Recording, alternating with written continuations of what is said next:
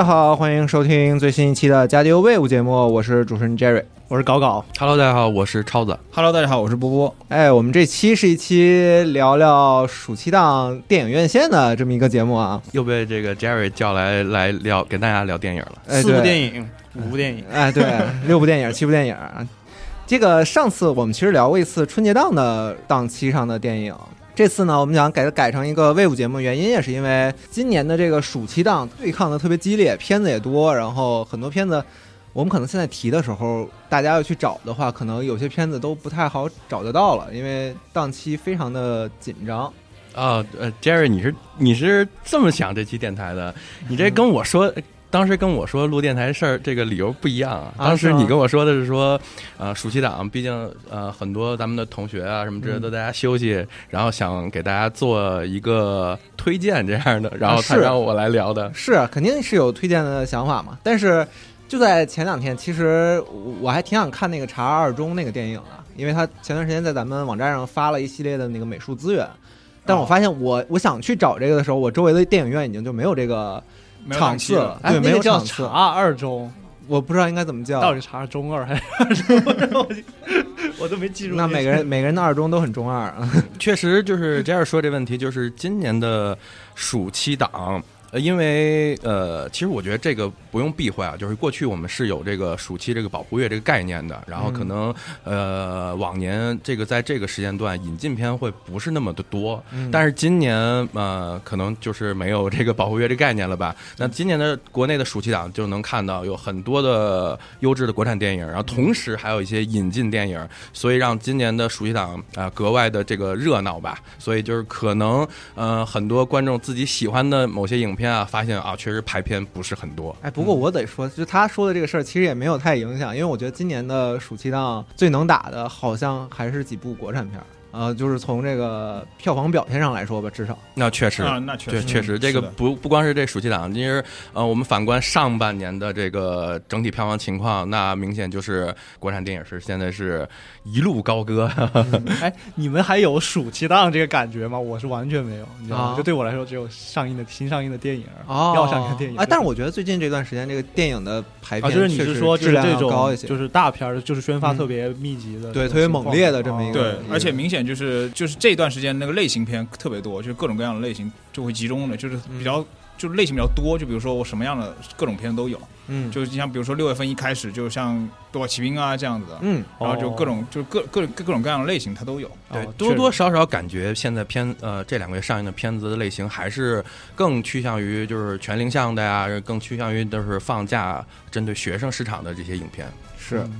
但是刚才超子说那个肯定有意义的啊！我录这个节目的时候是想说我们能产生一点这个推荐的意义在里面。啊，对，就是因为这点我才录的，因为春节档太累了。那时候 Jerry 跟我说说春节档的片子我们要聊优缺点，然后尽量都看到。哇塞，那真是特种兵看片。对，然后这回我本来不想来录的，他跟我说啊，只是推荐。我说那还好，就随便看几部就好了。你看看给大家弄得还挺有压力的。哎，那么我再给大家这个添一把火，就再让这个压力大一点。我就问一下，就是现在我做一个假设，嗯，就我兜里现在只有只有一百块钱，因为今年看电影也挺贵的，就是我我我兜里就一百块钱了啊！现在院线上映的这些电影，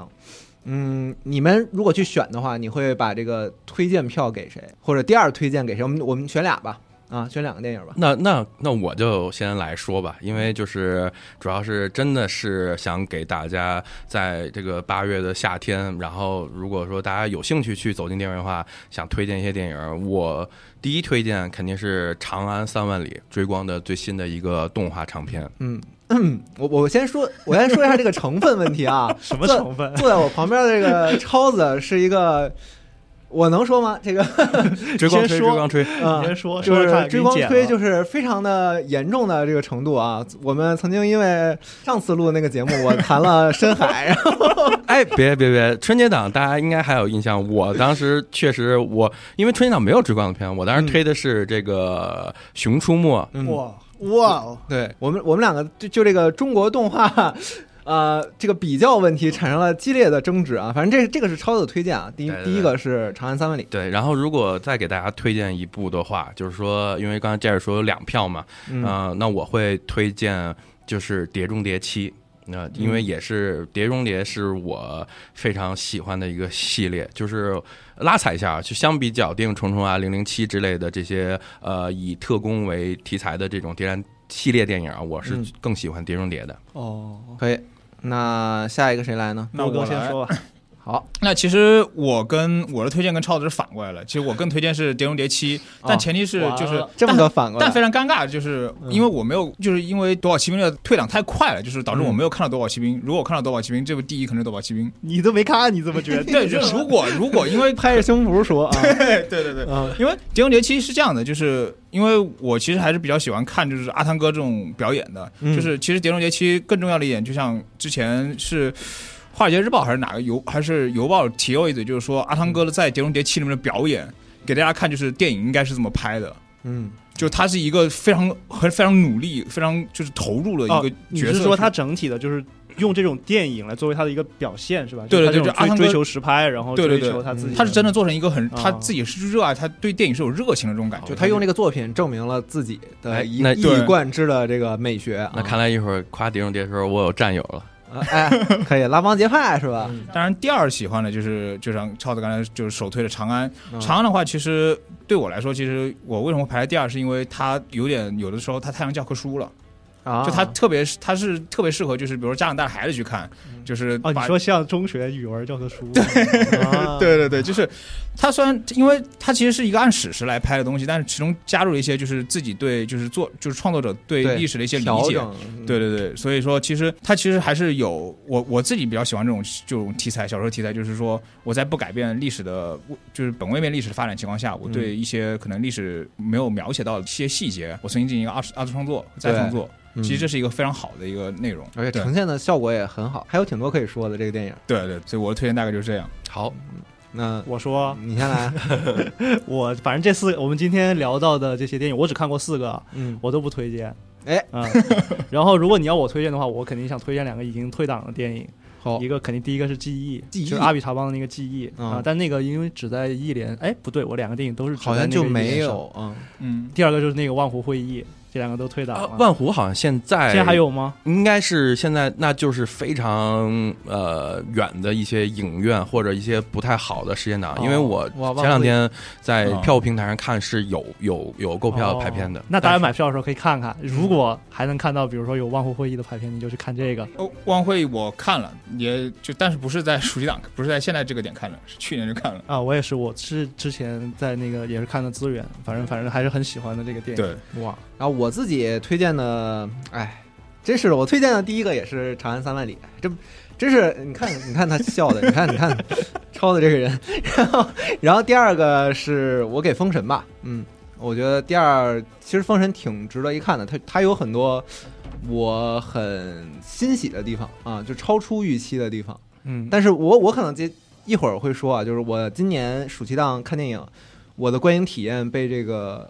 大众的舆论或者说是这个宣发的一些伎俩绑绑架的很严重啊，确实啊确实，这个也是我今年暑期档非常强烈的一个感受。对，就是各种奇怪的，就是让你觉得哎，这个现象有点有点搞笑的一些事情，然后吸引你进了电影院，然后就导致你你的你观影体验跟那个电影逐渐产生偏差了。但这个我们可以后面再说啊。对，其实嗯一会儿咱们聊每一部电影的时候，都可以先提一下，就是说我们在走进电影院看到成片之前，我们受到了现在的就是宣发方啊，或者说整个舆论场啊的一些一些信息，然后嗯一些印象，然后再去聊我们实际看完之后的一些这种改变啊什么之类的。嗯，那咱们从哪个开始说《长安三万里》的还挺多的，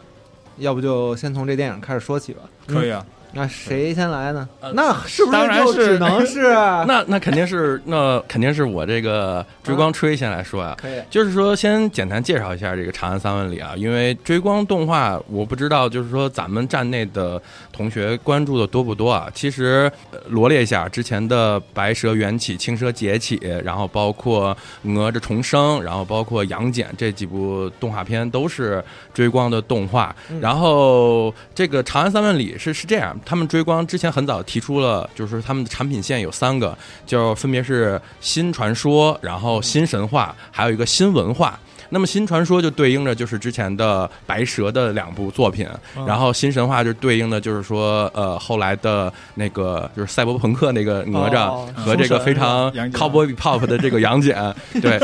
然后形容词都挺，然后就是当时就是呃，作为关注追光动画的人，就是我啊，然后就当时一直在很期待说，那它的新文化线会是一个什么样子的一个一个企划方案呢？嗯然后所以就是当呃。就是那会儿是去年看完《杨戬》吧，然后当时就有这个《长安三万里》的贴片，嗯，然后知道了这个项目之后，就非常的非常的期待。对，嗯他那个贴片片段是啥呀？我记得好像当时就是有有些长安城的这些视觉印象，哦对，因为我对就是我有一个跟超子特别像的点，就是我对这个片子很大一个期待，就是它的这个题材，嗯就是我想看，就是做这种历史题材的动画片会做成什么样子。嗯，嗯，对，因为确实，嗯，怎么说？之前咱们的这几年的国内国产动画这个长片的呃选材，呃，其实大家都更倾向于选择就是我们已知的，比如以西欧为题材的。对对，然后还有这个封神啊之类的，就是我们也在期一直在期待说有没有一种新的这个选材，然后动画公司会怎么而且其实你？放眼全世界，就是以这种古代历史为题材的动画也不是特别多。对，嗯我其实之前也说过，就是你放眼去看，好像世界上动画的起源都多多少少跟某一种童话有关系。嗯，嗯，就像我们的话，就是哪吒这些这些东西。对。然后像西方的白雪公主什么的，哦它都都是有这种，哦，所以你觉得就是那种题材，它跟动画有一个天然的一个就是它有一个先先天的舒适圈，我觉得，嗯嗯，然后，然后就是最终看到成片之后，我觉着追光对于这个题材或者他自己的一个产品规划，我觉得是交出了一个非常非常满意的一个答卷。这部片子首先就是，其实大家多多少少看到宣发也应该了解啊，它了它主要讲的就是说，呃，以这个李白为主要角色来、来描写就是唐朝的一个诗人们的一个群像啊。然后可能就觉得啊，那这个历史人物身上能有什么一些戏剧冲突？但是实际我们看完之后发现，这个故事其实并不难看，而且还非常的有趣。而且我觉得最重要的一点就是，它真的是呼应了它这个新文化这个这个项目，它真的通过一部这个动画长片，然后呃大到就是说在视觉上给观众就是呈现了一个就是我们只曾经在教科书上用文字去体会的一个唐朝的一个风貌。啊，这些文人的一些呃这个这个这个风采，对吧？不管是盛唐还是说安史之乱之后的这个唐朝的衰落，都用这个动画形式呈现出来了。还有就是我觉着非常厉害的，就是说可能呃，虽然说我不太推荐说现在今年的应届的不管高考生、中考生去看啊，可能你们会很痛苦，电影院里 就是会会会会一呃下一个镜头就让你联想到前段时间背的诗词，但是确实如果说呃你对于就是过去在学习过程当中呃这个自己去背的这些诗词有很深印象的话，你会发现这部电影把你曾经记记下的那些诗词全部用画面、用故事然后来呈现出来了。嗯就是以至于我在电影院，我是看这个电影的时候，时常有种愧疚感，就是我已经受这个互联网荼毒到了他说欲穷千里目，我会在底下接红烧狮子头这种状态的情况下，就是你你会对那个那种文化的有一种愧疚，你知道吗？就是你发现有些诗你你背的不是太清楚了哦啊，对，就是我可能就记得这两句，但是前后我都哎，前后倒错句啊，但 但是说红烧狮子头那确实有点过分了。但是确实你你好像哎，你发现你背着背着，你发现跟那个上面人说的不一样的时候，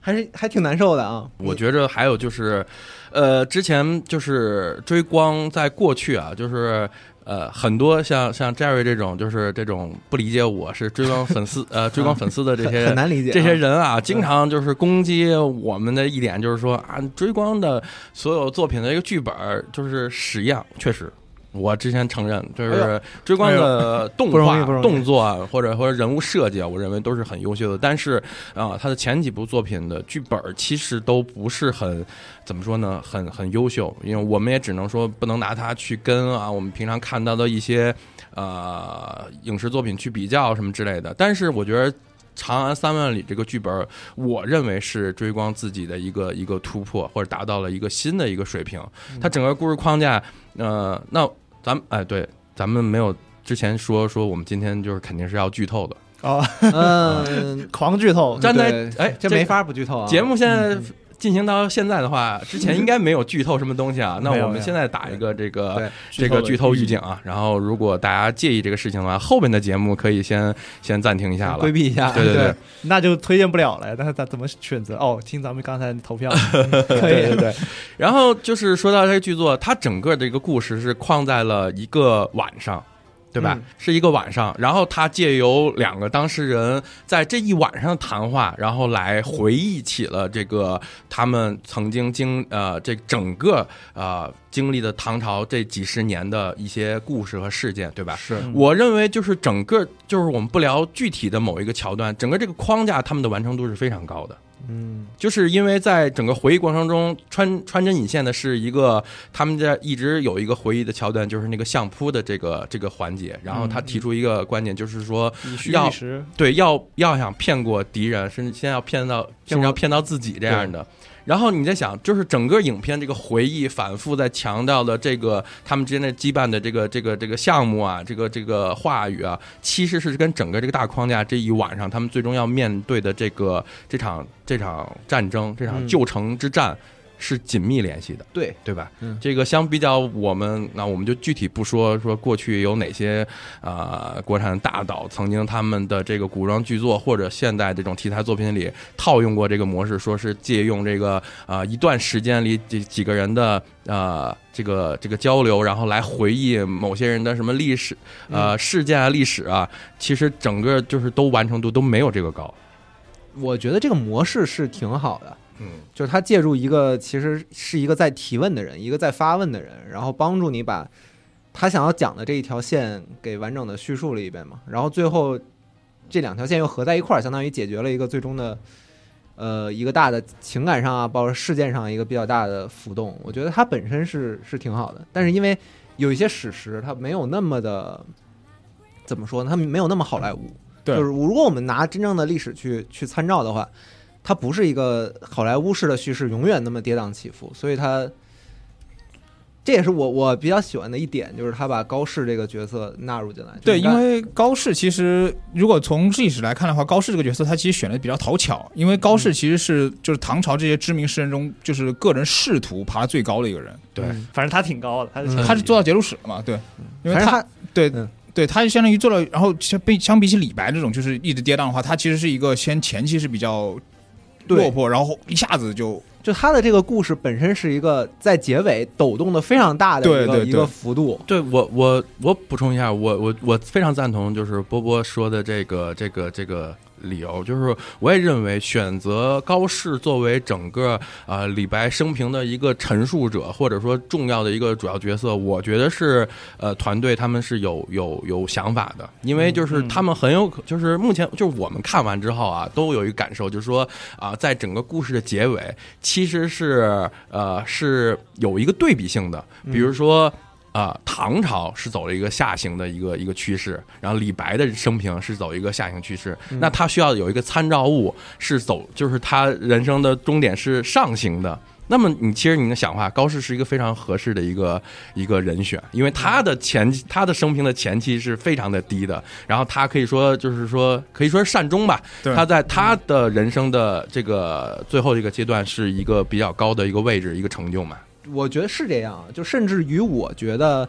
我看这个电影的时候，我没有觉得李白是主角。就刚才超子说李白是是一个主要人物的时候，我其实有点想想打断，但是至少在我看的时候，我更多时候带入的其实就是高适是这个电影的主角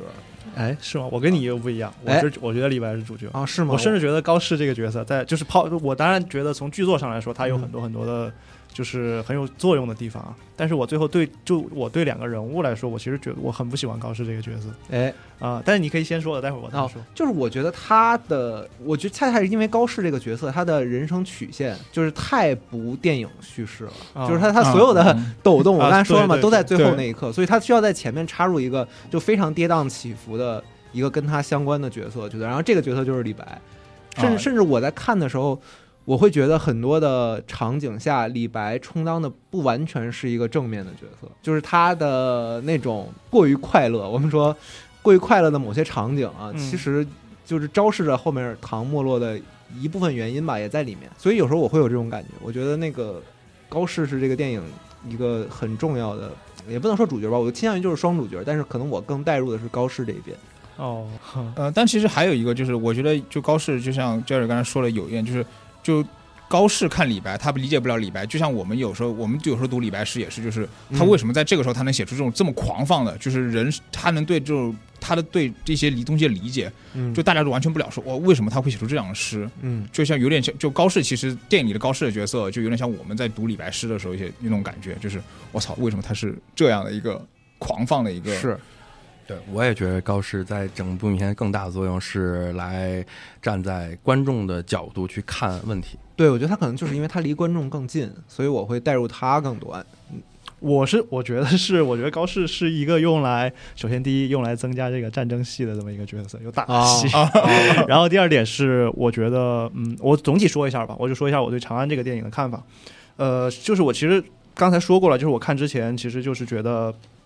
呃，想看有有有想看的部分，也有就是不想让自己去看的理由。想看的就刚才说过题材的问题，还有就是之前看那个杨戬，我觉得我还挺喜欢的。我当时时杨戬我是没有去电影院看，我是在那个 B 站看的。嗯看了之后我就有点后悔，我觉得还是应该去电影院看。所以长安出来之后，我就想，哎，我要不要去就是支持一下？嗯但是我看那个预告片，我当时就非常不喜欢，因为我觉得那个预告片儿太煽情了。第一是太煽情了，就是嗯这通篇就是，我跟你正相反，我就是因为那个煽情的预告片，然后我就煽的我去看了不行了。我之前根本没有对追光有什么概念。然后第二点就是，其实我我对李白其实不感兴趣，我对李白这个角色不感兴趣，或者说，呃，我对于就是我我觉得他会把他会去刻画李白的那种特别洒脱、特别超然的这么一个诗仙的这么一个形象，嗯我对这个东西很反感。然后呢，但最后反正还是去看了，看了之后呢，我就觉得比比我预期好很多，就是没有那么没有那么做作，而且我喜欢他对李白的这个表表达。所以就说回到刚才，就是为什么我我不喜欢高适，嗯就是我甚至觉得，我觉得这个片子他就是想做李白，但是他不能只做李白，他只做李白是有很多问题。首先，第一是首先确实其故事上是有缺失的，因为嗯李白那个人物线，其实你刚才说高适的人物线，他其实很平，嗯但其实如果我们单做李白，你会发现他也很平，就是他有很多挫折。他，甚至下但是行他就是一堆挫折，就是嗯。至少就是我觉得按照这个电影他成塑造的这个李白或者说就他有一些什么那个跟着他的那个丹丘生去修道什么这些故事，嗯这都没法拍是吧？所以我觉得他需要有一个别的角色来去填补李白的这些空缺的地方，能够去把李白的一些片段给展示出来。但是我觉得李白的那些片段是我喜欢的，嗯我喜欢他对李白的这种塑造。还有包括整体，呃，连但是但是我也同意，就是我觉得这也也可以说是一个双主角，或者说像超子说的，它是一个群像，嗯。就因为他其实刻画了很多的诗人嘛，但是你会发现他刻画的诗人基本上，呃，都是跟权力的关系特别远的，就是没有没有成功的人。嗯，他就是他着重刻画的，当然里边有那个谁，有贺知章，也有李邕这样的，但是大部分比较下功夫的，像王维啊、像嗯杜甫，他嗯比较花一些篇篇幅去描绘的人，其实他们都离长安、离那个权力的中心特别特别的远，对，都没有真正的走进去。嗯啊，这是我也挺喜欢这个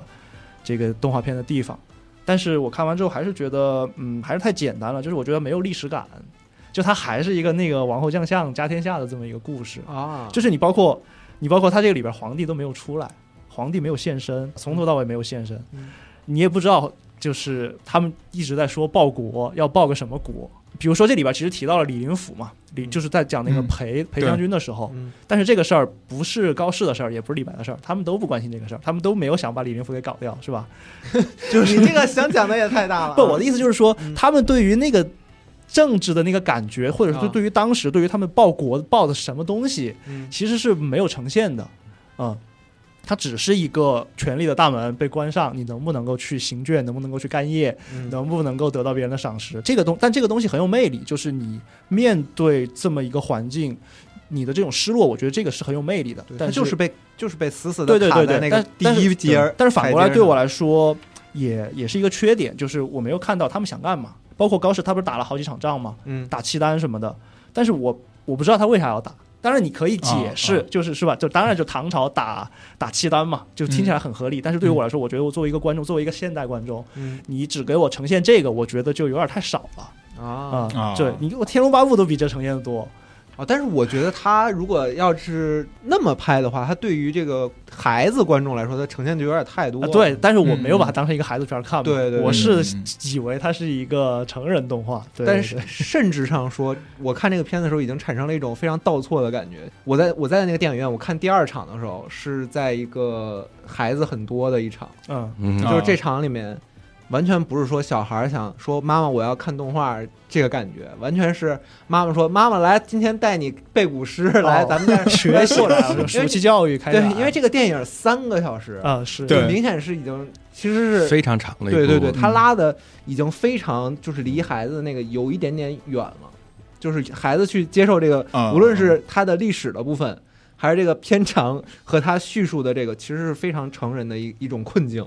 离孩子都是比较远的，所以我我看到了一个非常相反的、很很倒错，啊跟《熊出没》完全不一样的 另一种在电影院里听到孩子说话的方式啊，就说“妈妈，我要回家”啊，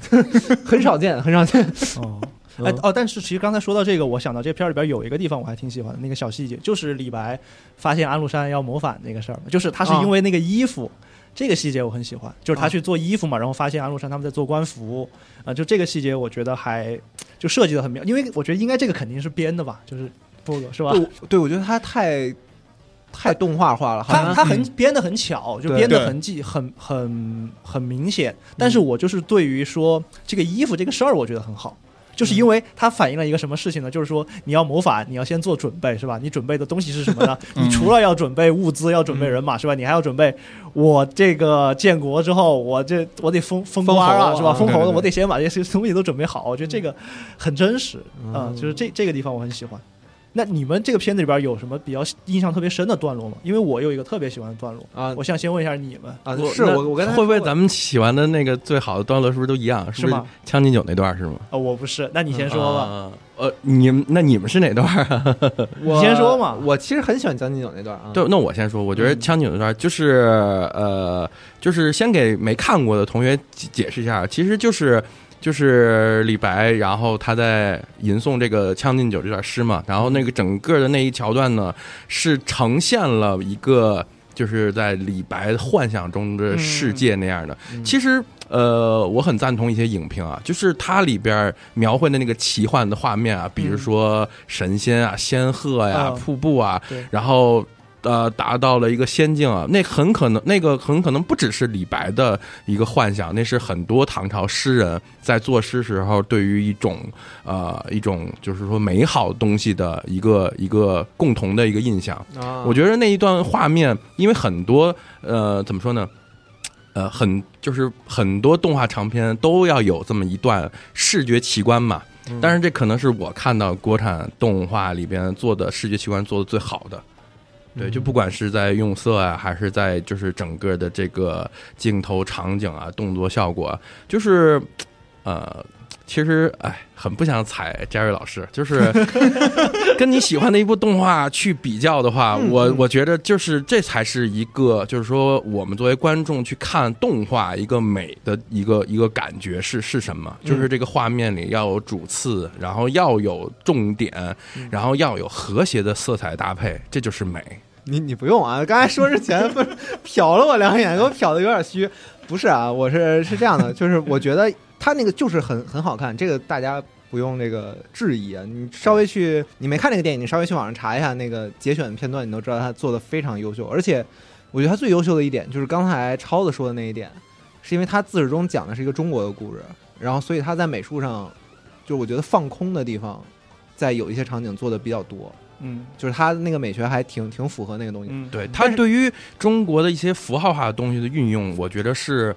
呃，是我看所有的中国的动画唱片做最准确的，就比如说一些象征性的，比如仙鹤的运用啊，比如说一些这个亭台楼阁的这个运用啊，而不是单纯的一种堆砌，就说我我拿一个啊、古典文柱把这些象征符号挑出来，然后在我画面里堆砌，这儿有鱼那儿有龙，不是这么简单的运用，而是一个非常合理的对于整个这个镜头的啊、这个这个这个这个场景转换啊，然后就是放在相应的位置是很合理的。嗯，但是深海那个电影它它不需要这 有这些线，什么都没说呀，就 是这个更自由一点啊，就是我的看法啊。没事没事，你继你先继续。嗯，我就是最喜欢是这个这个桥段。哦，哎，《将进酒》里边其实这段我也有，应该是有两个地方我很喜欢，就是一个是仙鹤那个刚出来那个我很喜欢，就是因为。呃，他仙鹤他们最开始有先掉到河里，然后再起来的，就是有一些那个小的动作的设计，我很喜欢。拉捞了一下水，甚至有。然后包括最后结尾的时候，其实整个这个段落结束之后，你会发现第二天早上，其实他就是几个人喝喝喝醉了、宿醉了，瘫在那个河滩上，就是跟前面形成那个反差。一声轻叹。对，包括他这个段落出来之前，对李白的那个人生的那个状状态，就是非常的悲凉的一个状态。然后在这个时候，他再有这么一个诗，就相当于我觉得他把这首诗。的一个分量给表现出来，我觉得这一点特别重要。就是我也看了那个《将进酒》的那个切片啊，之前，嗯，然后再去看这个电影，但是实际上我看到这一段的时候，还是会有更感动的。哦，就是因为前面有很多的情节已经在那儿了，对，然后到达这个位置，这个诗大家都不一样，熟，对对对对对对，但是但是我。之前自始至终我读这个诗，我都是记得后面波澜壮阔的这一部分。但是我看这个电影的时候，我对前两句的感觉特别的深。对，因为就是我觉得真的这个影片最重要就是把诗里的画面，然后呃诗里的这个字里行间的形容，然后用画面呈现出来了。就是高堂明镜悲白发，然后你就想到这个人奔波了一辈子，到快五十岁了，然后也是斑白了那个状态下说出这个话，和我在书本上看到这个诗。是是不同的重量啊，对，所以我觉得这点是很打动我的。啊，因为他这点他证明了一件事儿，就是他把这个古诗做动画化处理这件事儿是有意义的。嗯，是，我就觉着这很符合他这个新文化整个这个项目的一个初衷嘛，就是把唐朝，不管是唐朝这个朝代，还是唐朝。最厉害的这个诗诗词，然后我们用现代的这个艺术形式，然后呈现出来，是一件很有意义的事情，而也是很有效果的。哦，那你们喜欢的桥段是什么呢？那我说吧，嗯，就是因为我之前也跟 Jerry 说过，对我俩聊，就是我最喜欢这片子里边桥段，其实就是他跟就是李白跟高适第一次到黄鹤楼，然后他们看到崔颢的诗的那一段。啊哇！我跟你说，我现在想到那段，我就哇，太就是不可思议，就是因为那段它情节设置其实很顺，也很克制，就是整个前面都是一个很简单的一个事情，就两个人相见了，然后我们到一个地方，我们去喝酒，然后酒酒劲儿上来了，然后我就要去参与到当时就很 很兴盛的这么一个文化活动里边去，是吧？他没有太多渲染这些东西，他就是只是里边只是他借了李白的这么一点点的那种傲气，然后他就慢慢推到那首诗。然后就是他，我觉得他，而且我觉得他最最厉害的地方就是他在释放那个诗本身的力量，嗯，因为他是给你拍那个李白走到那儿，然后他就看着那个那首诗，你看他的脸上表情的变化，对，就是那个诗慢慢被他念出来，然后特写呆滞的，对，然后你就发现哇，这个人就被这这首诗就给就给征服了，嗯，而且就是那首诗，它有一个穿透荧幕也穿透历史的效果，因为对对对所有观众来说。是你是听过这首诗的，真的有这首诗，就是一千多年前就有一个人就把它写下来了。对，然后你也背过，然后你在这样的一个情境之下，然后通过李白这么一个人，你再去慢慢的去听这首诗，你去你去感觉它，哇，就是那个诗的魅力，我觉得被放的非常非常的大。而且你去感觉它的时候，你会带入一个同代人看另一个浪被浪拍醒的那种感觉。对，而且他的那个黄鹤楼嘛，他他的那个昔人已乘黄鹤去，嗯，对于一幕。对于就是以目前的观众来说，也是映射了就是一个已经逝去的一个诗歌的年代，嗯是吧？就是这些东西作为一个历史传达到我们这儿来，嗯，哇，我就觉得这是这个穿透穿透力太强了，就是而且我觉得它特别像我第一次看到那个。拉斯科洞穴里边那个那些原始人画那个牛的那个感觉啊，就是特别特别的震撼。这段我就巨喜欢，但是他也是我这全片最不喜欢的一段。因为这个人怎么这么，这个人怎么这么那个？因为就是因为他前面我觉得就是实在是太棒了，就是前面四句，因为他前面四句的那个镜头都是落在李白的脸上的。我当时甚至觉得，我靠，我觉得他要是就是一直拍，就我花。一两分钟的时间，我就拍这个这个人他在念这首诗的过程当中，他的整个的情绪变化，他又有兴奋，然后又有欣赏，又有嫉妒，又有气愤，可能还有悲伤。我觉得他要是能把这个做出来，我觉得这动画在我心中可能这个档次就上升好几个台阶了。但是我跟我跟你讲，就是画面的创作者是忍不住的，就是对。他他有时候是就是忍不了这个。对，结果他就竟然把镜头转到高适了，而 而且还给你拍一个就是那个一个想象出来的一个那些都都出来了，哇！就我就我就鹦鹉洲，我生气了，就对，我就嗯。哎，这我可以插一嘴，就是我之前在北影节的时候看了那个博尔的片子，嗯，他那个片子结尾就是女主就是镜头就怼着女主角的脸，然后他就是似笑非笑，然后一直到哭，一个长达五可能四分钟五分钟就只拍女主角的脸，她的表情变化，很有勇气才能去做，对对对，要很克制自己的各种手段都得收住，然后把那个最好的东西呈现出来。因为这个是我特别喜欢电影的一个地方嘛，就是电影作为一个脸的艺术，嗯，就是这个东西在电影里边是有非常悠久的历史的，包括。那个我超级喜欢的电影，那个叫什么 《圣女贞德蒙难记》啊，就大家可以去看那个电影，那是一个无声的电影，就他拍圣女贞德受审，嗯，然后他找了一个素人演员，那个演员这辈子就演过这一个戏，然后德莱叶就是就是花大量的镜头去拍那个那个演员的表情，哇，你去看，那就是一个脸的一个一个艺术，脸是演员的那种感觉，嗯，就是因为你电影表演跟舞台剧表演有一个很大的区别，就是你这个摄影机嘛，你可以推得非常的近，对，你可以把这个脸放大到两层楼那么高，对，所以那个东西的魅力，包括演员要去承受的东西，他要去他要去释放的东西，都是一个就是前所未有的。嗯，我之前最喜欢的是《将进酒》那段，然后他跟我之前聊了一下，但是当时没聊这么细啊，然后你就变了，对，然后我就觉得 那那段也也特别好，但是我我喜欢那段原因是因为。我看这个电影之前，我对李白的理解，包括这个电影在那个就是他说的这个桥段之前，在黄鹤楼这个桥段之前，李白的那个形象都是一个非常桀骜不驯、狂的，一直是往上走的一个形象。就是我碰壁了，然后说一推门出去拿剑比划两下，说这人不长眼睛，看不到我的才华，就这个人不会向任何事情低头。你觉得他？然后你看到他终于低头了一遍，就是那个那个环节让我感觉是把这个人真的从一个就是飘渺的状态打下来的，是就是把让他降降成了一个有自愧不如别人的地方的一个就是很烦人的形象。是对，这给他后面的其实讲李白的故事定了一个很重的调子。对，所以其实那一段包括它的画面，包括它的剧，就是剧情设置都很好。确实，你说完之后，我也觉得啊，对，这就是你最喜欢的桥段 啊。对，这 这是人家最喜欢的桥段。那是我不能跟随嘛？对吧？好，那我就提一个，这不仅是桥段嘛，就是我比较喜欢的一个处理手法嗯，就是他的片子里的所有的，就是可能涉及到年代的过场，他其实他没有用那种三 D 的什么动画来做的，他是用水墨画的一个风格来做的，对对对，来做转场就是。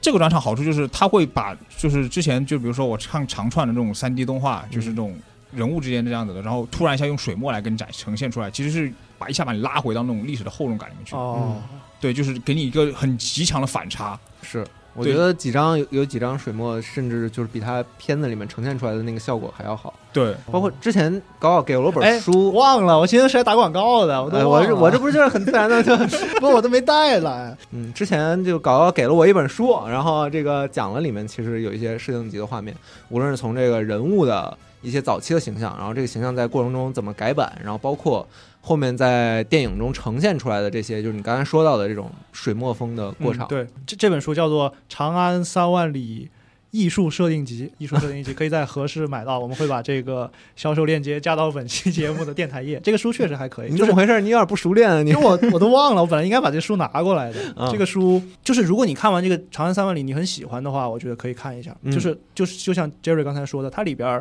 它呈现的就是就是他把这个。电影里边实际出现了的这些东西背后的那些过程设计的过程变化的过程，包括你可以看到里边他那个李白高适的形象的变化，他们之前还有别的版本，然后怎么是落到现在这个版本的都有。嗯，呃，我觉得还还可以。感兴趣的朋友，对我很推荐大家去购买，因为追光的动画，它的呃最终的成片，不管是剧作呀，还是说这个人物设计啊，这是一方面，但是它。啊不，剧作这个剧本呈现可能是一个结果，但是他们的设计，就是我之所以喜欢追光，就是完全是就是追光的设计打动了我，或者或者的，就是我被吃，就是就是吃透了我喜的审美，然后所以才这么喜欢追光的这个动画作品，所以非常推荐大家去去购买这个艺术摄影机。啊，对，包括刚才超子说到的，它里边对于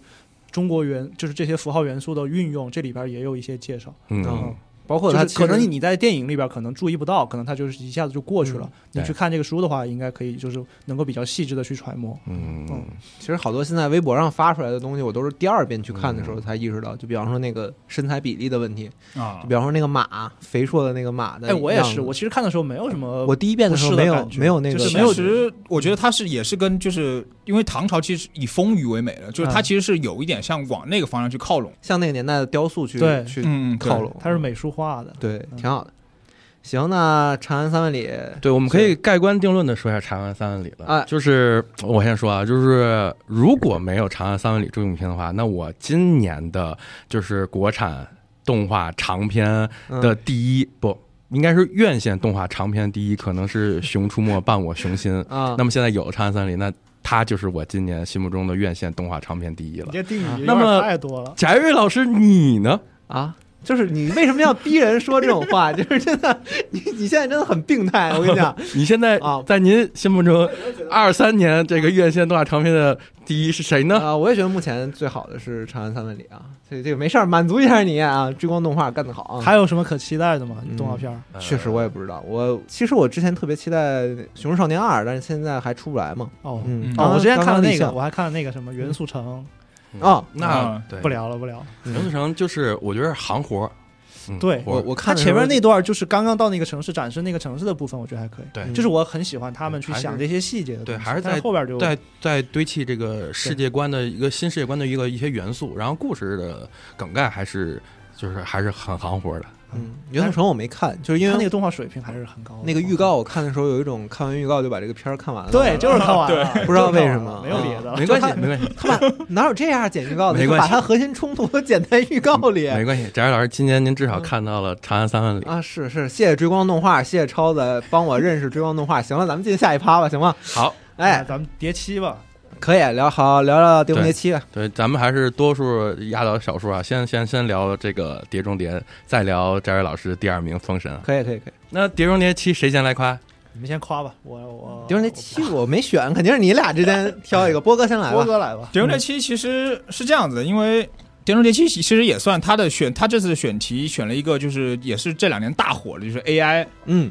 就是 AI，然后选了 AI 题材，就是 AI 这个，它就是相当于他们写了一个特别牛逼的一个 AI 程序，然后能这个 AI 能控制很各种各样的东西，包括什么，比如武器啊，或者说平时的一些计算机啊，哪怕卫星啊什么，它都能控制。这其实是一个这几年特别火的一个题材。但是呢，它这个它这次提到这个 AI 就有点像，其实我跟超子在第一次看的时候，就嗯在看的时候，其实第一个反应就是，它前二十分钟就是那段在潜艇里的那段戏，嗯特别潜龙谍影。啊，我觉得那段拍的挺好的。对，我觉得他就前半段，就前面就是 他开始走，他开始放他的经典曲目之前前的那一段，哦应该是三段吧，一个是潜艇戏，一个是沙漠戏，然后还有一个就是对对，在那个在在其实借由这官员之口，然后再帮观众去解释这个 AI 的力量，或者现在目前这个时间点造成的一个困局，就这三段戏非常非常的强电影。啊，对，而且因为而且其实就是 AI 控制武器这个本身也是一个非常潜龙电影的故事，啊是，对，特别像一个没有潜龙谍影帅，帅。没事，您接着说。啊对对您接着说。就是他这样的。然后，但是而且其实阿汤哥的很多电影就是回到阿汤哥，就是他很多电影就包括碟中包括碟中谍，他其实是一个就是去年我跟超在聊就是《壮零零二》的时候也说过，就是他这片子可能我就是剧本，我就剧本就是俗，嗯。我可能剧本就是就特别爆米花，但是我就拍的好看，嗯。我画我画面特别好看，而且都是实拍出来的，对，嗯。我不用 CGI。就是因为有一段特别明显，就是他的那段追车戏，就是他开那个 Fiat 五百那个追车那段戏，嗯。那段戏的场景实景实景实拍的话，就那段戏，其实如果上半年如果有朋友看过《速激》的话，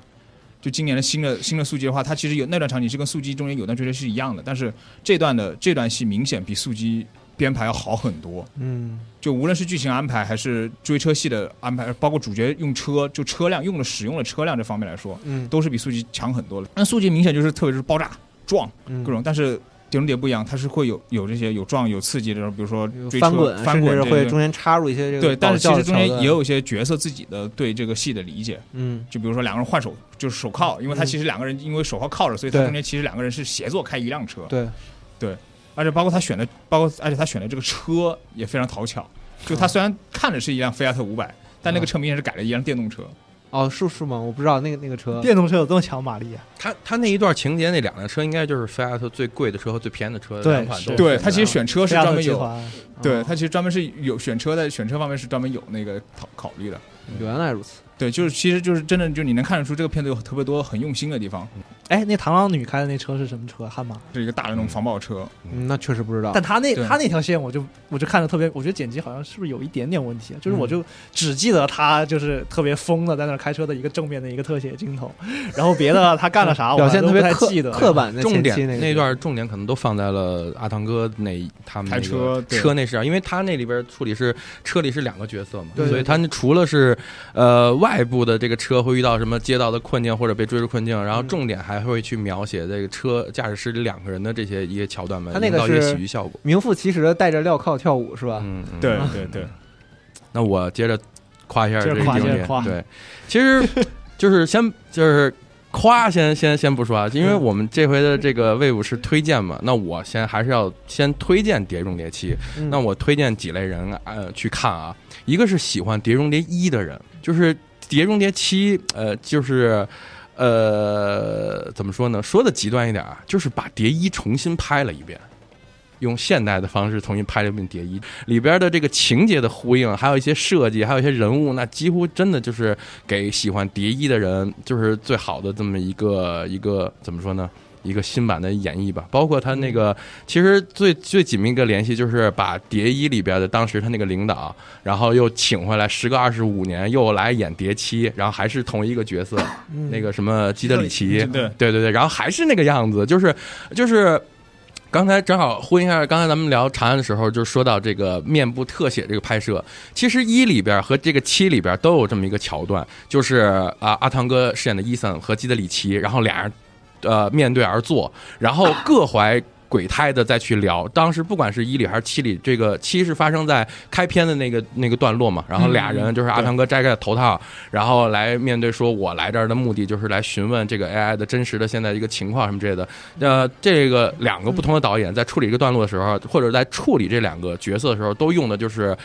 呃怼脸的大特写，然后来然后正反打，然后去去去去去去让他们去说出自己的台词，然后。扮演基特里这这个演员非常厉害，就是你总是看他自己在陈述其实是事实的时候，你总觉得他是个坏人，他说的是假话。但其实随着剧情推动，你发现 他说的都是真话，他还真不是个坏人。对我觉得非常非常厉害的一个一个一个一个一个角色啊。然后包括呃就是。呃，你看中间威尼斯的桥段，就是就是阿汤哥跑，然后最后一个嗯女性队员被杀了，就跟一也是同样的一个一个桥段，包括最后的火车戏，就是哦。整个这个期里边，就是跟一致敬的或者类似的点，就非常非常非常的多。哎，我还听说了一个，说那个白寡妇他妈是第一部啊，里对对对，那 Max，哦。对对对，然后包括这个期里边核心的又剧透了啊啊，那没关系，大家已经听到这儿了，就是那个 AI 这个启动的这个上传了。AI 这启动这两把钥匙，其实就感觉也是在对应一里边那个名单的两份儿，一个假一个这个化化名一个真实的名单，要凑到一起才有效果。就是所以说，呃，非常推荐喜欢蝶一的观众，然后去看一下蝶七，你会有非常多的这个情怀在里边。而且会有一种时代的感感叹，对看着对对这个帅亮堂变成了现在这样的一对对对，个老汉阿汤哥老了汤，对对，但是还是这个片子还是这么的有有趣啊。呃，OK，然后想推荐给第二类观影观众呢，就是喜欢 成龙电影的这些观众，就是《碟中谍七》里边有很多。其实，呃，我觉得这个不算是一个缺点，就是很多影片也说说啊，这里边不管是追车戏，就像那个我是谁，或者说他那个山崖摩托的戏很像，就是飞行计划呀、什么之类的，然后包括在火车上戏很像这个呃警察故事三什么之类。但是我觉得呃 OK 没问题，就是因为这些戏这些点在成龙。呃，大哥的电影里就是很精彩的桥段。那么现在在今年，然后然后又由阿汤哥他们的这个团队再次就是精彩的演绎出来，并集中在一部电影里。我认为这是一个非常好的一个一个事情，就是我能在一部电影看到很多啊精彩的桥段，很好的这个互动戏什么之类的。我觉得这是一个这是一个优点。然后第三类想推荐给的观呃观众是什么呢？就是上半年就是深受这个所谓的上下部或者什么两三部啊曲，哎，然后这些太难受了。观感非常不好，就是造成很很不好观感的这些对于。带的坏头，对，对于这种就是说啊，一个故事分布，然后非常失望的一些观众，就是可以看看七，因为呃七就是首先我们来说就是《碟中谍》七和八，它是也是一个上下部的电影。就是这个故事，我可以告诉大家，就是这个最终的这个反派呃 AI 啊，在这一部里没有解决啊，他留给了下一步，然后这个故事去发展的一个空间。那么这个七作为整个故事的一个上部，它依然是一个很完整的电影，就是相比较我们上半年看到的很多什么哎，这个上下部的第一部啊，三部曲的第一部啊之类的，或者过去看到的那些来说，就是它是一个。就是能告诉，就是告诉观众，就是说我虽然啊一个故事要拆成上下部或者上中下三部，但是我每一部依然能拍成一个完整的嗯一个呃故事，有起承转合，你的体验是一个正常的，对，有最终情感落点的这么一个独立电影。对嗯我觉得就是推荐给这三类观众吧。嗯，我我认同啊，就是 《碟中谍》《碟中谍七》它的体验是一个正常的，你你期待的一个完整的好莱坞电影的一个曲线对，啊。但是在这个第一部的完整程度上，我觉得它不如《封神》，这个后面再说啊。而且，然后接着就是可以夸一夸，单纯的夸一夸这部电影啊。就是我也想说，就是说它这个这个故事的选选题，嗯其实如果没有《碟中谍七》的话，那我们如果说，比如跟朋友聊天，我们说啊，有一个故事，然后他的反他的反派呢是一个呃非常呃这个这高智能的这么一个 AI，然后是这个是这个故事的反派，然后他能掌控全局，那么大概率我们会认为这是一部科幻电影。嗯对吧？它很可能就是电影里的一些情节设计啊，或者场景，或者发生年代啊，我们在做塑造这世界观，很可能是一个科幻电影。但是有了《碟中谍七》，我觉得这个七最厉害的就是它明明它是有一个抛出一个很高概念的东西，一个 AI，然后达到一个很高。当然，在现今水平啊，确实这也是我们当下人焦虑的一个一个点啊。嗯然后，但它拍的还是一部稳扎稳打、走写实路线的一个谍战片，对吧？嗯就是包括就是 AI 给给这个故事里的人物造成的困境，都是很写实、很现实的。嗯。啊，不是那种一上来我人就全锁死那种感觉。哦，对，而且好多是，而且好多，比如说他那个电影里面有段就是 AI 把那个人的声音给换了，嗯，这个其实是我们现在我们现在就能体验到这个技术。对对，已经因为类似的事情已经很混乱了。对，他可以晋晋东诈骗，对，他可以把 他可以把所有的什么啊直播的画面啊，或者这个影像画面啊，全部就是呃就是删改掉什么之类的。对我觉得这里边有一个非常喜欢最最神奇的是，阿汤哥的团队一开始是在用类似的技术在骗另一波人，对他用那个换脸，对。对就是这点，就是张老师把我后边想夸点，就是说了啊，就是就是《碟中谍》这个从最早六十年代的美剧到后来就阿汤哥九十年代这个第一部开始，就是整个这个七部谢列尼尔，就是他们这里边有一个非常核心的一个一个技术，就是那个套这个换脸呃、换脸嘛，嗯套一个假的脸，然后来来来衍生出来一些就是他们解决这个反派或者解决难题、攻克这等等嗯呃这个不可能完成任务的这个重要的一个手段啊，在这一部里头。他彻底的就是呃很很现代化的给给给给怎么说呢？应该说是给彻底把他们这个技能给给封锁住了，或者说就是说取代掉了。就是反派有一个比你们优势呃这个这个掌握的优势更高级的这么一个同样效果的一个一个一个技能这样的。所以我觉得，我觉得我觉得这这个设计就非常的巧妙。行，就是反派足够强大，所以你觉得能够逼出这个团队嗯，更更多的力量啊？对。可就是。相比较其他的那些动作电影啊、谍战电影啊，就是这个制造的困难是，呃，就是团队去解决，是我作为观众是更期待的，就不像一些，比如说我知道说，呃，最后最后一秒啊那种那种挑战啊，或者说什么什么、啊、团队失去能力啊等等，就是其他电影我没有那么期待说说你去解决这个问题啊会有多大的困难啊，会有多付出多少手段啊，当然。看《碟中谍七》，我觉得哇，那你都把我们最厉害的东西都给都给取代了，那我们还能使什么呀？这种感觉非常强烈。这其实我看这个《碟中谍》系列电影，我最开心的就是看各种变脸戏，就是 在这一部里，就是让我很失望，就是变脸已经变成了一个、一个一个搞笑的梗了，就是对对，就所有人上人见面去先捏脸上，上去先先摸死一下啊，对。但是我其实我最喜欢的一直就是《碟中谍》这种你以为是真的，然后它其实是假的那个那个事儿，就比方说，我看《蝶六》，我最喜欢的也是他开场那场戏，哦，啊，就你记不记得？就是他们假装这世界已经完蛋了，这世界已经核爆了啊啊！对我，我就最喜欢的对都是那场戏我印象也特别深啊。对，然后这次蝶七对于我而言的话，可能就是这部分戏太少了，或者说有一些戏这类的戏，他已经提前就已经交代给我了。就是这里面啊为数不多的那个变脸的戏，提前已经预演完了，他他都提前给我预透了一遍了，然后所以我、啊对对对我就没有那种嗯那时候到时候啊真相大白那种感觉，确实这方面对我来说是一个缺失吧。嗯嗯，但这一部第一第一个变脸戏非常精彩，就是去 CIA 总部那场戏，对啊，非常那个非常，因为他最开始先骗你，让你觉得那个是 AI 的人，哦，，对对，他做了他先骗你，对对对，因为其实那一个就是阿汤哥扮演的角色，大家一看。就是观众一看就知道他不是 他不是一个普通人，对对对他甚至是一个呃有身份的人，对。但是大家不知道他是到底是谁？是谁，是正方，尤其是结合那个情节，大家很很很可能猜测的说他是他是 AI 派来的一个人，对。然后来搞破坏。加上他那个动作设计太精彩了，他给先给你一个防毒面具，嗯。哇，那个设计的太太太精彩了，那个是。哦，那段确实拍的很好。我自己想，为什么我会觉得他是 AI 那边的人？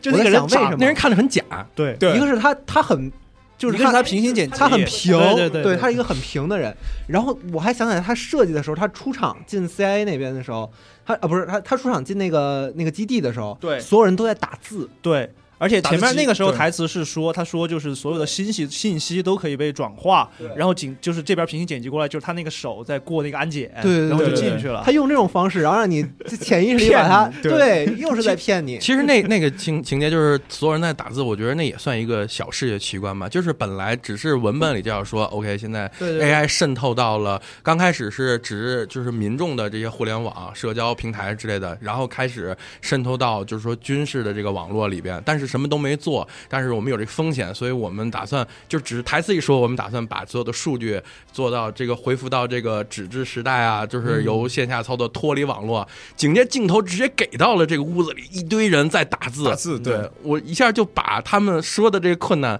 直接通过画面的形式呈现给观众了，就非常的小震撼了一下。啊，确实啊，你们说觉得确实这段拍的比较好。当时在电影院没有得到的体验，在这个电台录电台的时候，反而被被是很神秘？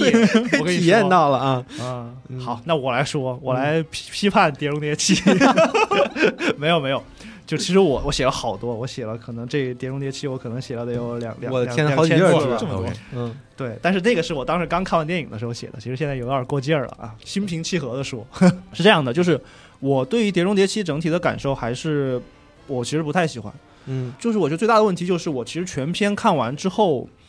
我没有什么能够留下特别深刻印象的点。就包括我刚才说 CIA 那段很精彩，但是我跟你说、那个我跟你一样，我是在事后才想起来的，我也是听别人讨论我才想到，我说哎那段好像确实挺精彩的。啊，嗯，因为我觉得那段它是，就我回想起来，我觉得是因为后边对我来说，它还是就是掉下去了，就是嗯就是那个瞬间很精彩，嗯，就是那个人进去，然后到他给面具那那那几小段很精彩，嗯但是后边又有点掉下去了。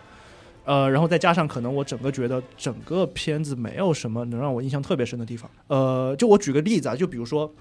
都是最近的动作片儿，比如说《惊天营救二》，不知道大家看没看啊？就那个片儿，其实你总体观感也不是特别好，嗯后特别是后边儿就挺挺水的。但是它那个他有两场大的动作戏，一个是很多人说的那个长镜头，然后还有后边有一场是在那高楼里边儿，他的有很多，他这两场动作戏，我觉得我是能记住的。那个那个长镜头就不说了，那个长镜头非常精彩。嗯那个长镜头，它除了是一个单镜头完成这些很复杂的动作戏以外，它甚至还包括了就是在一个单独的镜头里边儿，它的这种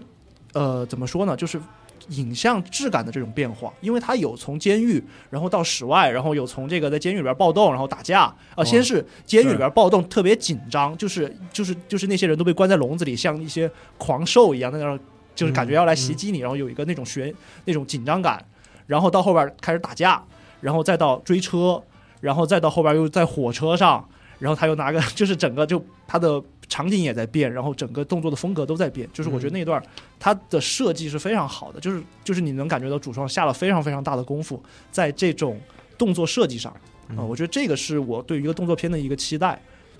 哦嗯，对，包括那个 John Wick 四，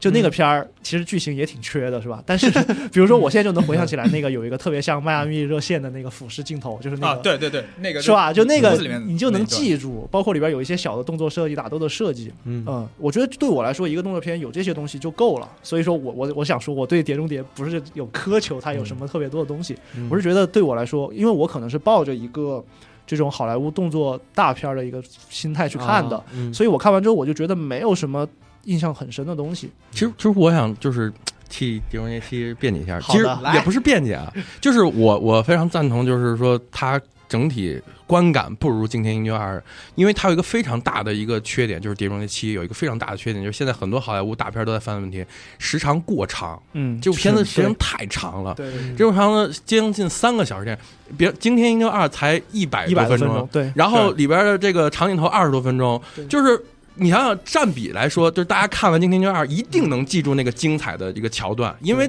就是就是整个电影本来就不长，然后最精彩的地方这么长。你要说说说《碟中谍七》有没有很精彩的设计的动作戏，其实也有，比如最后他那四节车厢。它的处理、嗯就是每每解决一个每个节车厢给阿汤哥造成的困难是不一样的，嗯解决方式也不一样的。其实这段动作戏也设计好看，但是占比总共就是呃十来分钟的戏，相比较它三个小时片长来说，那确实看完之后马上就会忘记我刚才看的十几分钟前、二十分钟前、半个小时前看到的那组镜头，就很容易就忘记了。OK，继续。超子刚才说的这个，我觉得就是那个车厢那个，其实。嗯，怎么说呢？我还是想表达一下我的 就是相反的意见。就车厢那段戏，我其实有喜欢的地方，我很喜欢他那个后厨那个车厢，嗯我觉得那个特别有想象力。嗯就是嗯你发现厨房变成一个特别危险的地方，而且是厨房最危险的地方，对，嗯哇，简直就满天。飞盆儿，满天溅油。但是有它别的那些车厢，我就觉得，反正我觉得就是似曾相识的感觉还是挺强的。对我来说，包括那什么钢琴要砸钢琴那稍微有一点俗，对，我就 觉得，嗯，反正不是特别让我兴奋。呃，然后除了这种大的，呃，就是，所以我觉得啊，是因为它缺少一些，就是能压得住的东西。就是你看完之后，反正你觉得它还有一两个地方特别好，嗯然后所以就把别的地方都掩盖掉。因为因为它缺这个，所以就是这个电影在我看来就全是缺点。对，嗯所以我写了特别多，但是我只是很简单的跟大家分享一下吧，就是因为可能也有一些别的朋友可能有跟我类似的感觉。哎，就是以一个动作大片来说的话，我确实也有一个点，也是我这次又被就是宣发绑架的一个点，就是这次宣发所有的早期的宣发都在说他骑摩托车跳伞的这个是这段我也嗯我我特赞同，我觉着。呃因为这还不光是国内宣发的使用的一个点，这是全球宣发都在说着它这个几百次的这个尝试。但其实你最后看完，我觉得观众会很容易有个落差。哦，原来这个这个跳其实跳伞并不是很关键的一个桥段，而且也并没有在成片里呈现的多么的不可思议这样。就是他并没有把它推到一个满足我对对期待的高度，相反，我也是记得。记得他结尾的这一段，结尾结尾的车厢是我觉得对对啊，对，从这个嗯。刚开始跑步到后面平台跳跃是吧？他那个跳伞，我就只记得一个，就是嗯他掉下去那个风压特别风风风阻特别大嘛，嗯。阿汤哥的脸就被啊就被压成那样，又我就记得那个。对，啊 虽然虽然我这么喜欢《碟中谍七》，但是可以说一下，其实他跳伞段整个这个段落，我甚至认为可以删了。嗯因为就就是如果删了，它会有几点好处啊，一个是整个片长会压缩，还有就是说，一个是就是观众的情绪会非常连贯，因为你这个整个火车戏的前一段是什么？是卢呃那个呃卢克斯跟他说说你不要杀了那个谁，嗯不要杀不要杀加布雷，对因为他呃杀了。你就是我们就输了，对就是 AI 就赢了，然后你死了，AI 也赢了，嗯所以你也不要杀他。然后，但是阿汤哥就是很生气，对吧？因为自己的爱人被杀了，这样的，嗯这是一个情感非常让观众情感非常高的一个状态。嗯就是说，那 OK，伊森下一步的选择是什么？应该很快的进入到就是火车戏，然后他们交手，然后马上去让让让让观众去期待那下一步这个伊森是杀还是不杀这个东西。嗯他通过就是呃伊森骑摩托车，然后那个谁。呃那个，然后找路，然后又跳伞，就把我这情绪消解掉了。啊，对对对，就都忘了有这么一个对对对，情感就不太很不是很连贯，而且还有就是，呃，就是他找路那块儿，他那个什么自动驾驶拿 iPad 规划路线，嗯其实也跟他整个这个主题有点儿违背了，就是这个相当于就是嗯。你要知道那个他们这个团队整个就是卢克斯直接说了，说我要去山里断网，对。对，我要断网，就是 AI 在这个故事里边是个很可怕的东西，嗯就是所有他们要使最原始的一些特工手段来处理这次危机。但是你这里还有桥段说自动驾驶，还有 iPad 帮你找路线，我觉得也非常的割裂。嗯所以再加上本来跳伞这段戏，就是你只有看了幕后，你才知道啊，嗯这个多多么多么厉害。但是在视觉呈现当中又没有达到奇观的效果。你跟六里边那个他跟大超那个、啊那个那个、嗯那个在雪山上。直呃啊直升机的狗斗来比，又不是很壮烈，所以这段我认为就是都可以删了，嗯删了，我觉得特别完美。好，那这个是大块儿的一些问题啊。嗯那我还想说一些细节的问题，就是我觉得电影它电影电影语言上就是技法吧，就是有太贫乏了。嗯就是说，我说它的这种贫乏，不是说我要它有多风格化呀，就只是说它呈现出来的东西让我觉得就很无聊，而且很多地方很莫名其妙。我可以给大家举两个小例子。第一个是就沙漠枪战戏，啊就是 就是那个那个那个那个谁，那个伊尔莎，他不是发现敌人来了吗？他要去操起他那个重型狙击步枪，嗯他就就是他那个是一个坐在那儿去操弄的一个机器。嗯这个时候他给你来了一个倾斜构图，然后往前这么一推。我当时在电影院看的时候，你知道我我就真的差点骂出来了，就是我觉得这这就是这是怎么我在 IMAX 看网大是吗？就是就是它这里边有很多很莫名其妙的，就是一个倾斜构图，嗯你不知道为啥要这么搞，而且那个镜头往前推的那个质感特别塑料，就是这这个是我的电影院特别直观的感受。嗯然后就是他那个亮相的感觉，我觉得太奇怪了，就是就我不就是就是带着个围你知道就是，我是一个期待有一种军事感的东西出来，然后你给我来一个嗯像是演这个京剧，你上来亮个相的这种感觉，我觉得非常奇怪。然后第二个是同一个部分，就是嗯是这个伊尔莎，他不是跟他在那儿跟人打嘛？嗯。就是他跟一个人在那儿拼死的近战，打完之后他就倒地了。嗯。然后这个时候那个镜头我不知道为啥他要对着，就是他的那个敌人，那个敌人倒下了之后靠在一个墙上，镜头对着那个人停了很久。我当时就觉得，我说我说哦，这个人是他是没死，或者说我最开始以为他有身份，啊你说我也想对，然后我后来看到阿汤哥进来，我就想，哦，可能那个人没死，可能还要还要再打一下，嗯。结果没有，对对对没什么也没有，我靠，就过去了这个事儿。那那个那个尸体是有作用的，有啥作用？伊尔莎的最后假死就是使的那具尸体。对，就是我觉得他那个镜头给的，就是没必要。这个就这个躺地上这个一个女性士兵是从前面桥段就一直给特写的，因为她的装扮就是她一直戴着风镜，但是她一直是个单马尾的形象，然后一直在给，其实就是在后边。但是我就觉得他那个镜头放在那儿，他会给你一种很强的一种误导感。是是是，就是没必要，就是你后边，因为你后来给我交代了，你把那个他们换了一个尸体那个事情给我演出来了，我觉得你就没必要前面那么弄了。对所以，确实这块是重复了，对，有一些剪辑上会有一些问题。然后包括你比如说还有一个镜头，我还印象也特别深，就是在那个威尼斯晚宴上面，嗯就是那个那个白寡妇，她她对着那个 Grace 说，她说我是给你派任务的那个人。这个时候，那个镜头，那个镜头，他是先是对着白寡妇，然后他跟着白寡妇转到那个 Grace 那儿，然后那个镜头是猛的一下子甩到那个 Grace 身上去的。呃，这块儿也得说一下，威尼斯这整个段落有三处删减，对是，但这个是一个连贯镜头，它是就是有一个很明显的一个镜头甩过去的，嗯。它不是剪辑，啊。是那个镜头运动，就是它给我一个很强烈的一个揭示感，就是就是就是说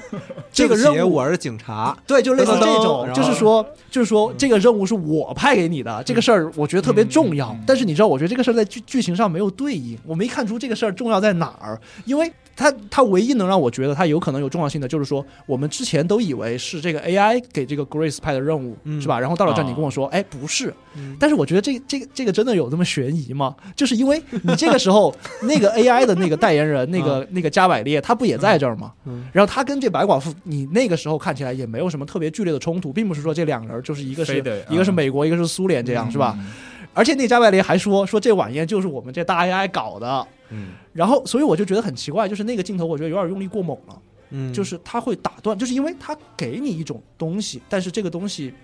又落不到实处，嗯。就是我觉得他就是在技法运用上可能有一点点问题，就是这个我不知道是摄影师的问题还是导演的问题。我觉得他他他有意识的去用一些手法，但是就是我觉得跟剧情的配合不是特别好。《碟中谍七》拍摄过程中大停应该是有两次还是三次来着，嗯小停那就不断了，就是因为隔离啊什么之类的。阿汤哥骂对人，很有可能他们整个在筹划拍摄的时候的这个主导思想有很就是有非常多次的这种改变和转变。嗯对我就是其实超子说的这个，我其实，在电影里边也有很直观的感受，就是刚才那场那场戏，因为他那个加百列不是说，他说这个宴会就是我们的这个 AI 搞的，嗯。然后他就那个伊森他就特别震惊，然后那个镜头就推到那个那个 LED 屏上，嗯。啊，就我就想这也太寒酸了吧，这这怎么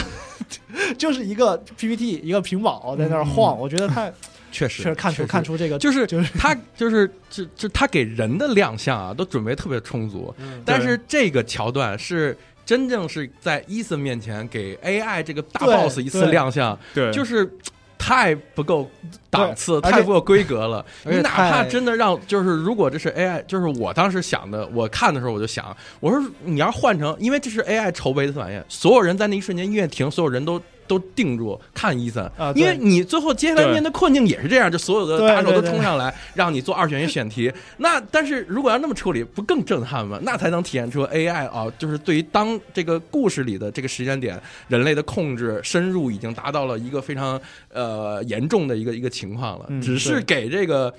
所有这个夜店里的这个屏幕一个圆圈镜头，哇，我也觉得有点简单了。那我我是期待这些 AI 的东西，它可能会出现在下一步里，会更多表现了嗯。啊。那你我期待更高，就是因为你也说这个问题，就是《碟中谍》系列电影一直有一个非常好的一个表现方式，就是主人公在做一套事情，嗯，他表达的是一套动机，嗯。但其实隐藏就是这是观众呃看的时候接受的动机，但他其实背后隐藏着另一套套动机，嗯。而在最后一个时间点揭示给观众，就是这么一个系列的一个非常好的一个一个设计一个传统吧。然后就是你也说到这呃，刚才 Jerry 说到这点，就是七里头好像没有能特别直观看到有这种表达，就是说啊、呃、双线人物在做一个动机，然后观众接收，然后最后但是揭示出来是整个事件虽然是这么做，但是另外动机的这种桥段，嗯我甚至认为八很有可能它的剧情会把七里边演绎东西直接推翻掉。对是有这个，嗯我当时看的时候也也是这么期待的。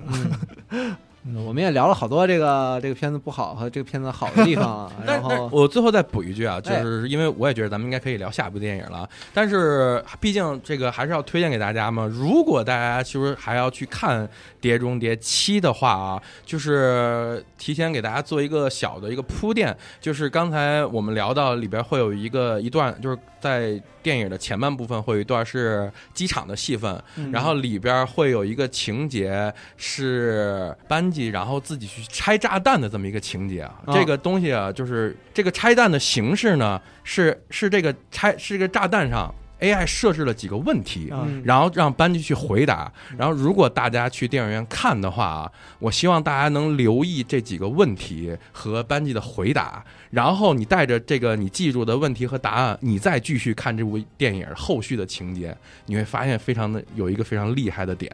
然后我想想，就是那我现在告诉大家吧，你会发现整个电影的情节是发展是按照他这几个问题和答案走的。当然，我希望嗯就是希望大家就是能注意到这点啊，非常有意思。好好，哎，给大家推给所有喜欢动作片的朋友推荐一个老电影，就是叫做《动》，是一个法国片儿，好像是一九六零年的。所有喜欢动作片的朋友都可以看一下，非常可以以，可以可以，厉害厉害，是一个越狱的电影。嗯，OK，。吃到这个案例了，行，那么下一个电影就聊这个我比较喜欢的《封神》吧。我感觉那天晚上看完，大家对这个片子也没有，就是没有那么那么反差。嗯，呃，是我对《封神》这部电影，就是因为刚才 Jerry 说了嘛，每人就是对八月份电影做推荐的话，是推荐两部。那我推荐的是《长安三万里》和《碟中谍七》。那如果他让如果要是推荐三部的话，我可能第三部就推荐的是《封神》了。嗯对我也是对《封神》第一部是一个比较正向的一个评价。嗯，我的《封神是》是高于我预期的。首先，它压了太久，然后我也不确定我现在是是不是还看得进去这样的电影，就因为它是属于一个我觉得五年之前放会非常嗯。打动我的那个、那个状态，真的可以打动你吗？然后，但实际上我看这个电影，它又有很多地方还是让我挺挺意外的，就是满满意方面的意外。对，《封神》也是一部，就是 Jerry 从节目刚开始就说到，就是说我们今年的暑期档，很多人会受场外因素干扰，嗯。然后这部片子就是一个非常，在我这块是一个一个一个非常典型的案例，就是我本来呃，那在一九年的时候，二零年的时候，我肯定是所有人都很期待《封神》，对吧？万善导演大制作，然后中国的史诗奇幻等等一系列噱头，然后那这么多年过去之后，其实我个人是已经就是不是不期待的问题了，是现观影的欲望都没有了。嗯然后，但是为什么后来还看了呢？原因就是因为他这回就是我们也看到很多网上的讨论，就说啊，这部电影之前，然后因为什么什么原因，北京文化的原因，然后拖这么长时间，但是然后已经砸进去的制作成本有多高多高多高，然后然后主创也说了，说就是说票房要达到多少才有可能推进二和三的上映，然后现在这个市场上又多么的低迷，然后很多观票感觉很多观众也在社交媒体上分享说啊，现在这部电影看出来成片远对不上自己的期待啊等等，然后还有一部分人也在自来水说啊，其实还是很好的，然后我们也希望，然后是很精彩的一个故事，然后非常期待能能能票房好，然后能有二三部等等这系列声音，然后影响我那。我那我必须得去看一看，他这我得见证这个事情，我得见证这个这个这个作品，他呃经历了这么多风雨之后，然后然后呈现的是一个什么效果，所以我才走进了影院。啊，我跟他不一样，我是因为那些宣发，他所有的地方，就至少在一两年前，嗯，他的宣发是就是史诗奇幻。对我真正看完电影之后，我觉得这个大家预想中的就是特效大片儿，期待去看的话，我看完这个电影的结尾就是的结束之后，我对他感觉就是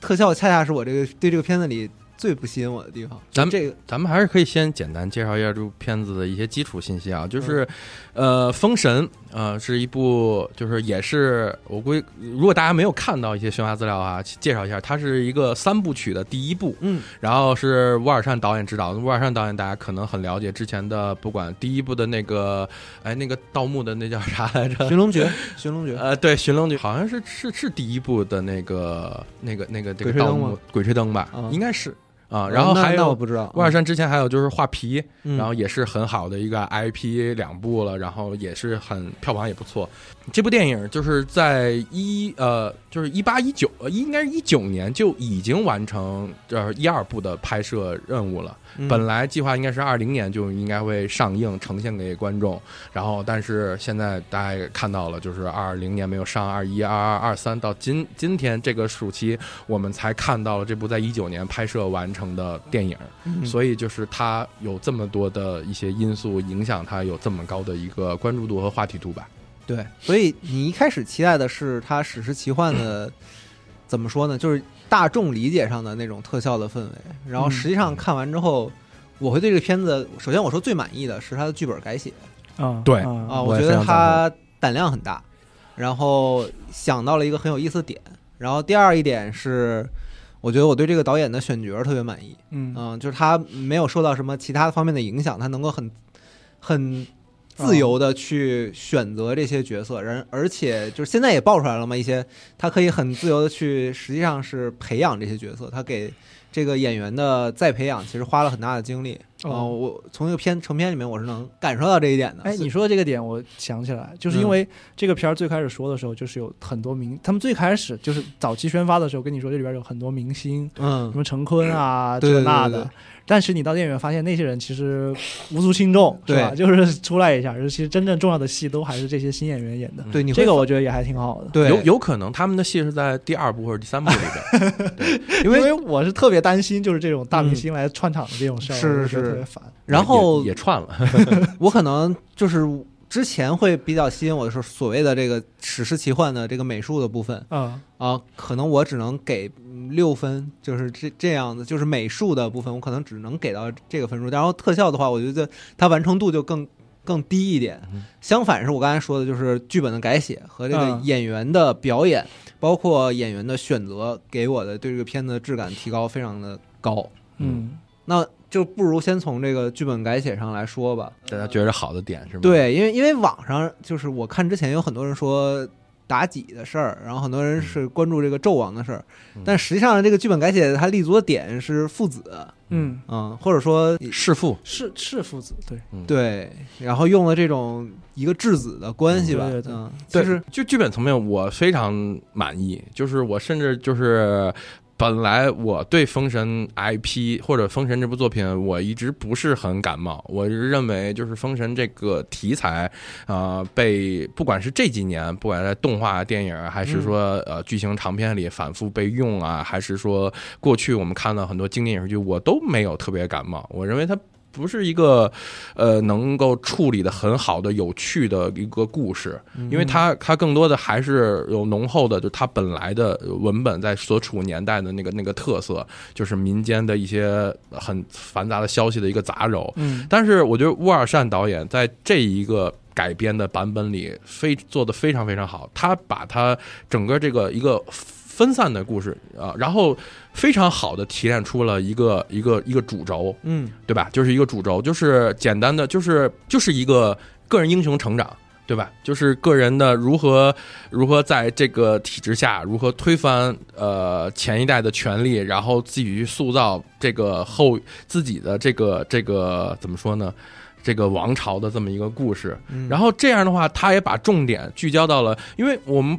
不知道大家有没有这种感觉，过去我们看很多这个封神题材的演绎，一旦处理到这个纣王和妲己，嗯其实嗯，我们很很容易感觉纣王是妲己的一个附庸。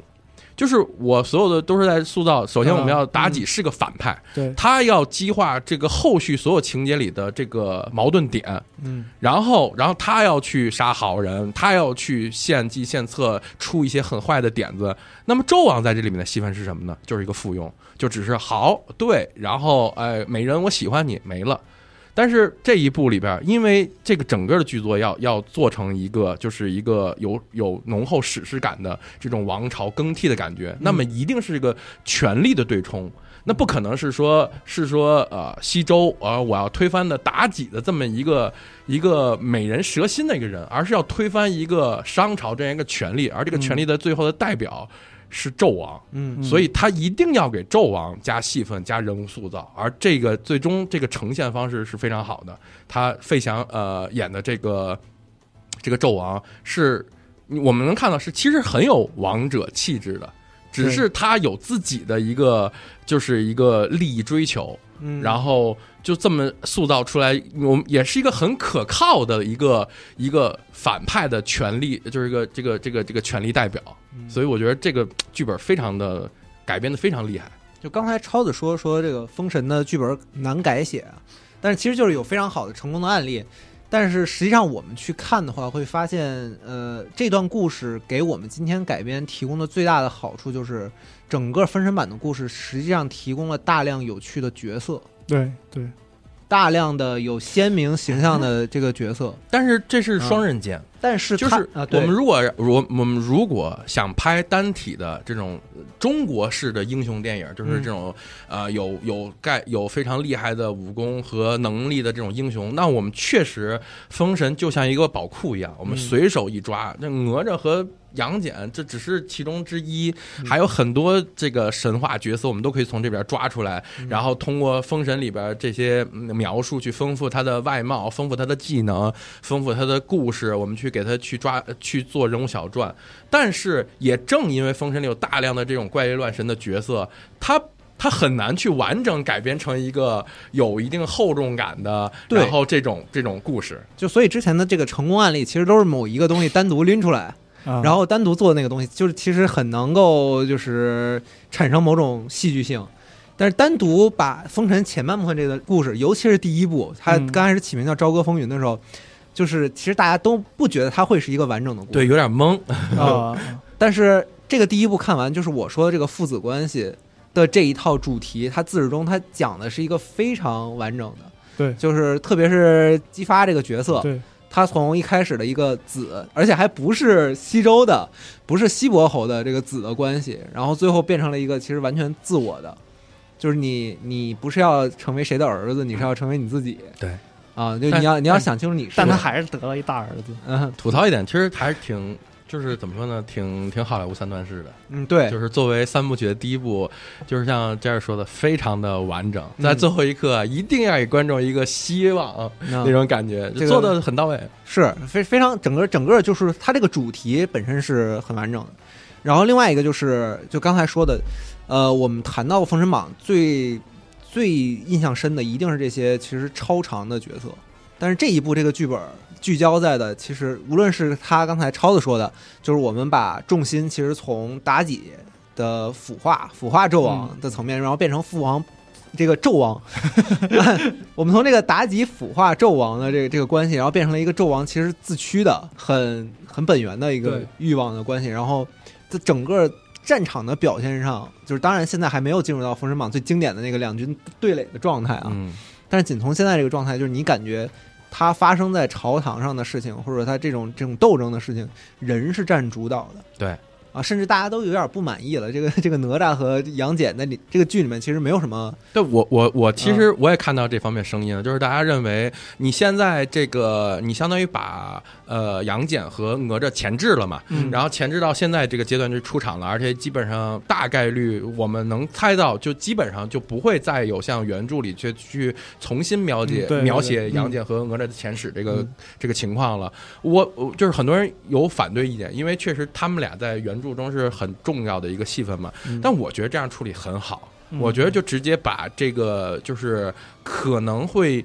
影响，就是我们这个关注点。我们现在 OK 这部这个系列，我们现在要关注的就是简单的，就是嗯就是周和商的这个嗯这个这个这场战争，这场跨度了三部曲的战争，嗯然后不用再去关注。里边个别的个人英雄他的成长、前世等等一系列，我们直接就聚焦到这儿就很好了。就至少你现在去看，这是第一部啊。至少去看，我们去看第一部的话，这个聚焦的人物其实都是普通人，嗯嗯、是纣王、姬发，然后西伯侯，包括这个呃姜子牙，其实在这一部里看上去也是一个普通人视角对多一点啊。相反，像申公豹这些角色，他反而变成了一个比较游离之外的。有点搞笑的形象，我其实蛮喜欢这这种改编的，就是他让某种人在这个故事里面占据的比重更更有必要了。嗯嗯，我我跟你们的感觉其实差不多，但是我比你们更极端，嗯 就是因为我也确实很喜欢这一部里边的那些呃，就是莎莎士比亚的部分，嗯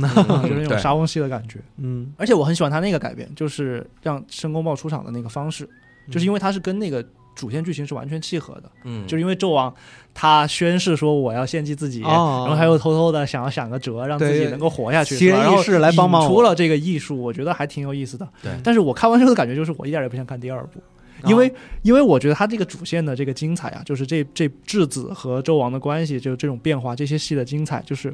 衬得他那些神神怪怪的地方就特别奇怪。所以这一部里边所有出现什么杨戬、哪吒的戏，我都特别不喜欢。我觉得是太很多人都有这个不知道在干嘛，就是就对，我觉得就可以衍生，就是咱们可以从文本直接跨入到它这个一些视效或者设计的这个呈现了。嗯就是，呃，我先说一种假设啊，就是。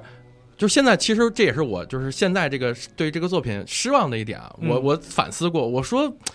他这个视效，就是我应该不应该拿它当一个视效大片来看呢？嗯但是我假设了一种很难认真。我假设了一种可能性，就是现在肯定知道它的是一些一些一些特效是没做到的，嗯就是它因为资金的问题是没有做到的。我在想，如果它本来预期的特效全部做到了，嗯拉满了，嗯然后这部影片放回一九年、二零年，嗯我认为它是一个视效大片。嗯。在当时，因为我们当时还在受到呃那个什么，当时那个《封神传奇》啊，包括什么、哦。什么《捉妖记》啊这种作品的荼毒的时候，神神探如蒲松龄，对对对，如果有这么一部，它的视效与本它根根据它原本的设计拉满了，然后放到那个时间点，我认为它是视效大片。但是它现在做不到它的规划，做不到它的计划，然后又放到了今天这个时间点，我反而非常建议他，不如就做一个低低特效的，就是减少减对低模世界，低模世界，对减少减少这些怪力乱神东西。你还是你把杨戬，你把这个哪吒删了，又又如何呢？嗯嗯对不对？你你你把它删了，他们能够法力无边，能够能够怎么怎么样的？因为本来这第一部的矛盾冲突就不在这块儿，对嗯对吧？你把这些什么神了怪了、仙术全删了，其实并不影响它整个就是聚焦于呃这个朝堂权术斗争的这么一个一个故事。是对，所以我其实我也是看完一。我反而不是很期待他有续集，因为我很想担心他的续集，他的第二部、第三部，就我们还是假设他有钱了，啊，他拍了二和三，然后终于要要要开始描述我们非常熟知的，怪力乱神了，对文太师来了，就开始拉人头，拉一个神仙过来，嘎施一法阵，然后帮曝光，然后就解决了，反而破坏了一现在给我们就是就是我们看到好的地方的这个观感。对对嗯，我倒是觉得，如果他，呃当然当然我我可能就是比较理想了啊，嗯就我觉得他既然按他这个第一部的这个改法就是中间穿插了，其实有点有点黄金甲的即视感。我中间甚至看那些宫廷戏啊，按照他这个改法的话，我倒是觉得他第二部、第三部大概率其实也是会，觉得他会延续这个风格。对对对，我觉得他会强化这个。但我觉得他关系就很难，因为你这个最大的这个事儿已经没了，就是你后边就分开了嘛，你就是周和商，对，是吧？然后。就两军对垒这事儿不好弄了，开始是吧？就要不好弄。第二部可能还好点，第二部你咱们还是参考他这个剧作段落形式啊。第二部结尾大概率是周肯定要吃瘪啊，对吧？肯定是要给给给这个正义方造成一个巨大的困难，然后再三再重新崛起。所以二很有可能也是一场写实战争，然后我们没有怪力乱神，我们就光吃瘪啊，可能还好点。但三就最后大胜利这块一定。我不太敢想，我觉得没不是怪力乱神都没法拍。反正按《封神榜》原原来的这个，你不可能这个说法的话，三部拍不完啊，这事儿。对，你第二部应该就是那个谁嘛，那个结尾文仲文太师他回来了吗？文太师应该是要把西周给围上，就是就是堵你家门打你，应该是讲你不怪力乱神你解决不了，你不可能靠战术战法什么之类的，靠靠兵法。然后拍成三国那样的，然后然后我们靠什么调兵遣将，然后这个排兵布阵，然后解决这个事情吧？嗯，不太可能吧？魔魔家四将看着都得有六米高呢。对对，你调多少兵好使？啊，结尾确实啊。嗯，那看来第二部肯定是这，大家都是抱着看《封神榜》的态度来的，但是我觉得他会往里加一些比较真的东西。啊，我觉得肯定也是，对，只是有点担心。对，看就看他这个切入点是什么，因为我觉得确实第一部就是他这方面的东西给我确实还挺强烈的，还挺喜欢的。我我就觉得你第二部，我不知道，反正我是不知道他能咋。而而且还有一部就是一呃第一部的观感好，但是第二部、第三部很难再去。呈现或者进进阶的一个东西，就是这回的很多实拍的动作戏。就是你这这些这些年轻演员，之前就是也是幕我们看到幕后访谈，很多年轻演员就像当年我们看《指环王》的幕后一样，他们经历了长期的封闭的，比如马术、剑术，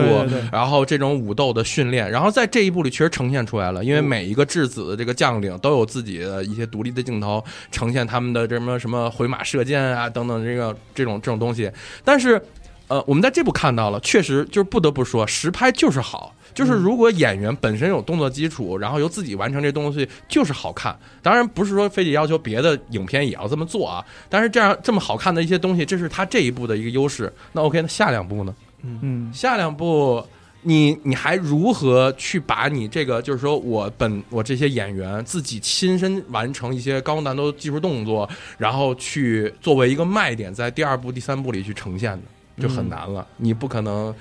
对吧？就是十个人，呃，一百个人，然后对战，然后所有都是就是，比如说两军交战啊，上万上亿人也是拿实拍作为卖点嘛，对吧？对，其实说到这一点，我倒反而觉得不是反而，就是我觉得第一部那个结尾我还挺喜欢的。就是这个这个谁姬发是不是姬发他他作为一个作为一个人，他去打那个饕餮，哎，是不是饕餮？那不是石狮子，那是啊，石狮子，反正就打这个。虽然那特效不怎么地吧，但是这个概念我很喜欢，是吧？就跟那个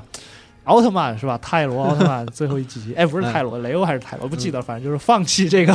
就是这一个凡人之躯是吧？去对抗一个超自然的力量，对，这感觉还还是可以的，嗯。就是下一步的话，大概率就是这个神仙对轰啊，不知道是什么效果。对，虽然我们吐槽了这么多，它的三 D 特效的这个美术方面的问题做的不够精致不好，但是它实打实的这些呃，通过实际的材料还原出来的孵化的东西都非常的好，也值就基于这点，大家还是值得去看一看的。就是我跟我跟 Jerry 是一场看的，就当我们看完这最后影片的最后字幕出来之后，每一个工种工序涉及到那么多的制作人员，海量的木工、铁匠，然后服装老师，然后设计老师等等一系列的，然后还是非常震撼的。再想起在影片中看到那些华丽的这个服装啊，这些盔甲呀，这些场景啊，什么大唐啊，都是印象非常深刻的。就我我是把这个他说那些我都认同啊，就是我个人是把这个美术和实现，就无论你是特效实现还是你是这个道具实现，我我是分开看的。嗯，我就觉得美术我之所以没有给很高的分儿，但是其实里面有有一部分美术我是很满意的。呃，我说一个我没有给很高分的原因，是因为就是这一部它的质子，我看完我还是分不清楚谁是谁。哦，就是这跟他的，我觉得跟他的美术没有形成一个区别度有很大的关系。哦，他没有给那些人物做就是比较首风格化的造型。首先首先他们不风格化，对，其次他那个美术太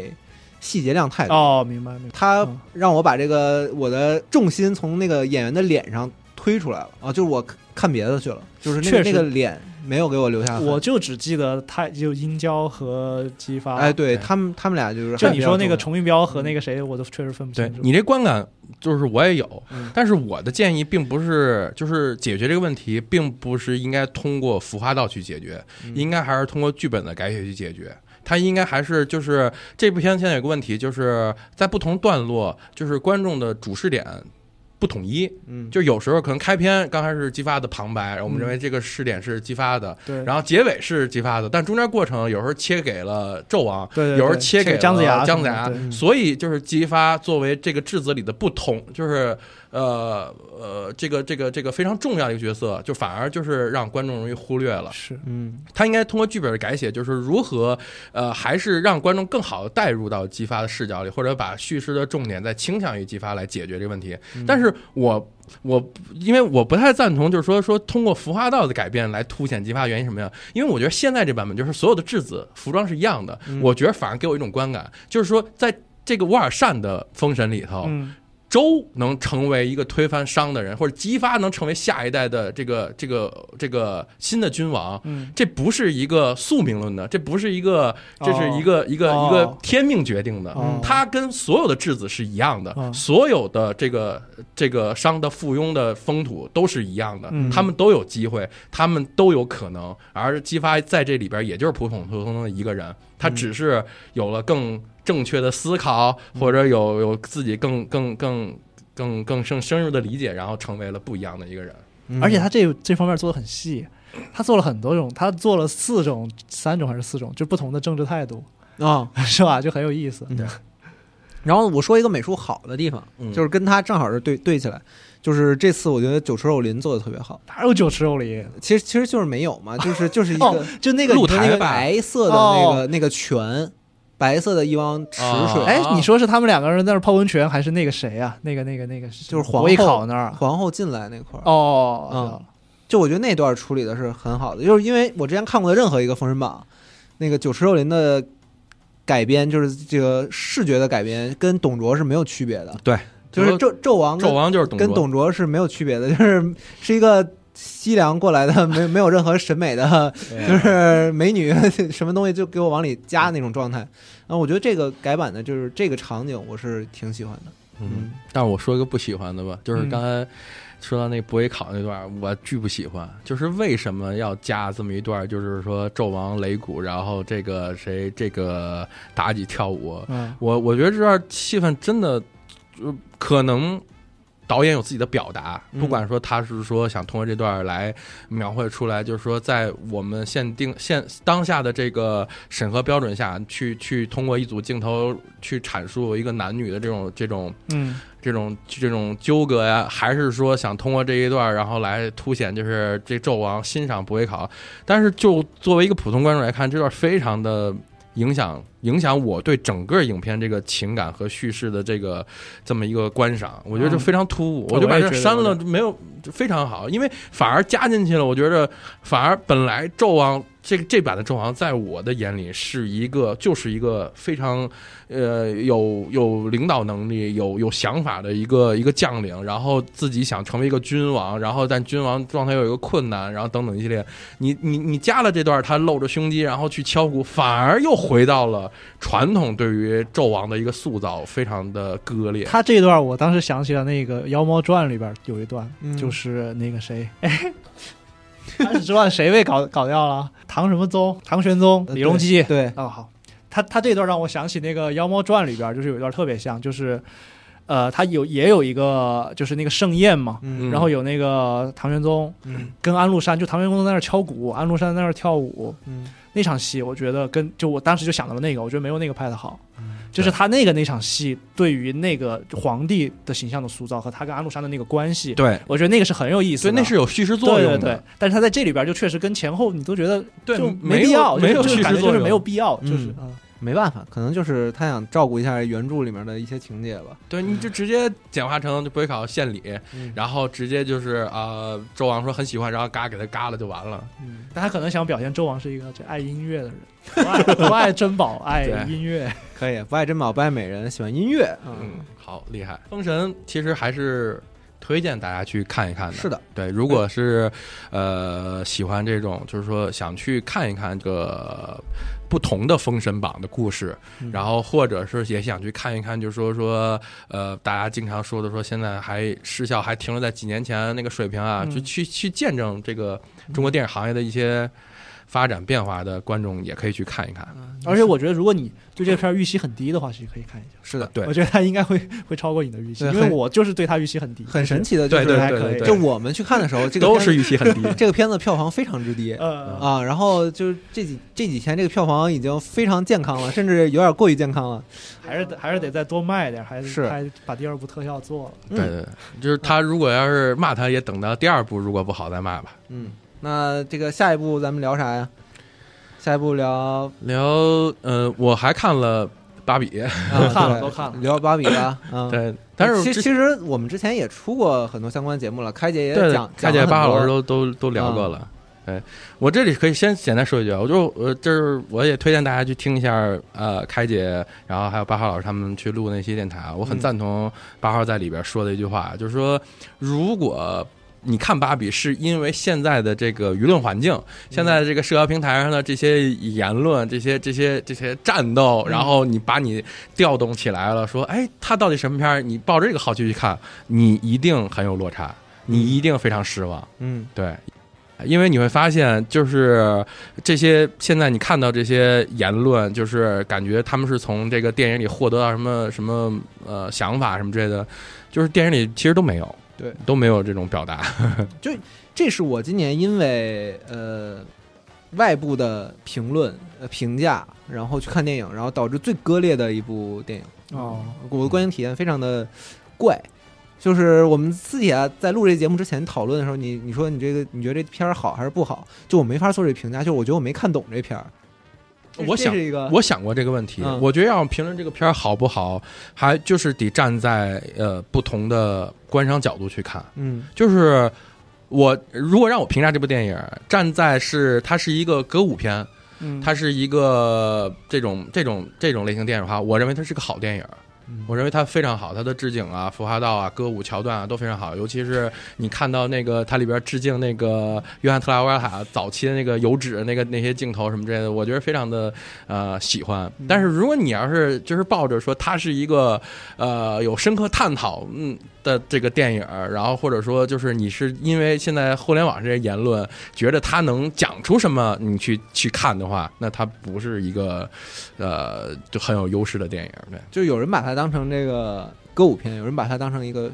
像巴老师说的一个宣言式的电影。咱们这样吧，因为毕竟咱们这期节目是为不是做推荐嘛，咱们先聊聊咱们三个对于《芭比》这部电影是以一个是推荐的态度还是不推荐的态度，然后再分别聊聊推荐的点和不推荐的点，好不好？嗯，嗯，你们可以先说，因为我对芭比有一个挺完整的一个叙述。那我那我先说，嗯其实呃，因为就是我觉得电影，我觉得是我们是给观众做八月的一个一个推荐嘛，嗯，那肯定不可能让所有的观众都是很迷影的，然后去把所有的院线片都看了，肯定只能挑呃自己的工作闲余或者说呃这个空闲时间和学习的空闲时间去看一两部电影嘛。嗯那如果是这样的一个观众的话，我是不太推荐看去看芭比的。嗯嗯，我是推荐去看芭比的。我觉得其实某种程度说它没有那么那么尖锐，而且没那么尖锐还看。就是 它就娱乐性很强。，对对对对对，我觉得就是它是一个适合很多人的电影，它它远没有大家想象的只适用于某一个群体啊甚至我觉得，如果我一开始对这个电影的认知是一个标准的找寻自我的一个故事的话，它的观影体验会跟我实际的观影体验差距很大，我可能会更喜欢这个电影。就是它让观众当成一个普通的娱乐电影去看，对对，就是他会，你会在呃空闲时间去选择的这部电影，会得到一份呃快乐，对吧？其实它确实，它整个故事，你抛开它里边这些什么乐园啊、现实世界的设置，其实它是一个标准的那个什么就是英雄成长的故事，是标标准准的，嗯就是他离开自己的家乡，嗯然后去面对一个困境。最开始有第一个小挫折，嗯然后站起来，然后遇到解决大挫折，然后再是完全是一模一样的那个公式。那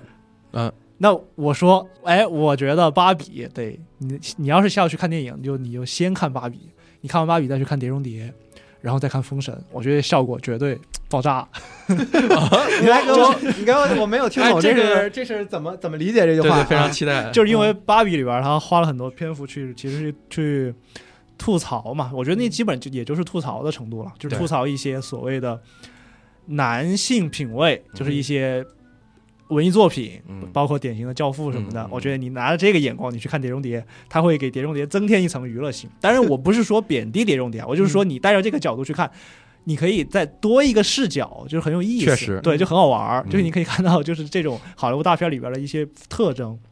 然后你看完这个，你再去看《封神》的话，我觉得你其实可以看到，就是《芭比》里边没有展现出来的那种残酷的东西，可能在《封神》里边会有一些。嗯嗯我觉得就芭比不能这么去期待，不能期待它是一个真的，就是说一个句爆言啊，我不知道两位赞不赞同，因为我个人，我我之前的身份是一个就是。呃，就是公司大家也知道，我是一个迪士尼粉丝，嗯，就是我过去是大量的看迪士尼的，就是他当时 ABC 电视台那些电视电影，嗯从歌舞青春啊，到什么柠檬大嘴巴，到什么什么灰呃什么什么什么魔法灰姑娘，就这些迪士尼这套就是各种到近几年的各类的校园青春电影，我都看过。嗯，就是我认为芭比就是只是就是这个类型，就是呃迪士尼电视电影的这个一个放大版。嗯嗯。就是一个放大版，对。就是他他讨论东西还是无没有出跳出更更高的、更成人的，就像这部电影定定定级一样，也就是 PG 十三这样的。嗯，对。但是我可以说一下我的看法，嗯。就是我觉得芭比这个东西，它当成一个项，就是不是当成，就是我跟这个跟观众没关系啊。我觉得它是一个很好的项目执行，就是如果你知道啊，这什么背后的这些美泰啊、华嗯哎是不是华华纳，嗯还有这个导演他们的这种之前指导的电影，就是这里边的拉扯，你会觉得他作为一个项目来说，他确实最后成果是还是挺让人惊喜的。对而且做的很聪明，很多地方嗯做的很聪明。但是我其实不喜欢这个电影，我觉得它特别就太精了，太太精明了，嗯，就是把自己保护的特别好。嗯就是它里边没有太多具体的东西。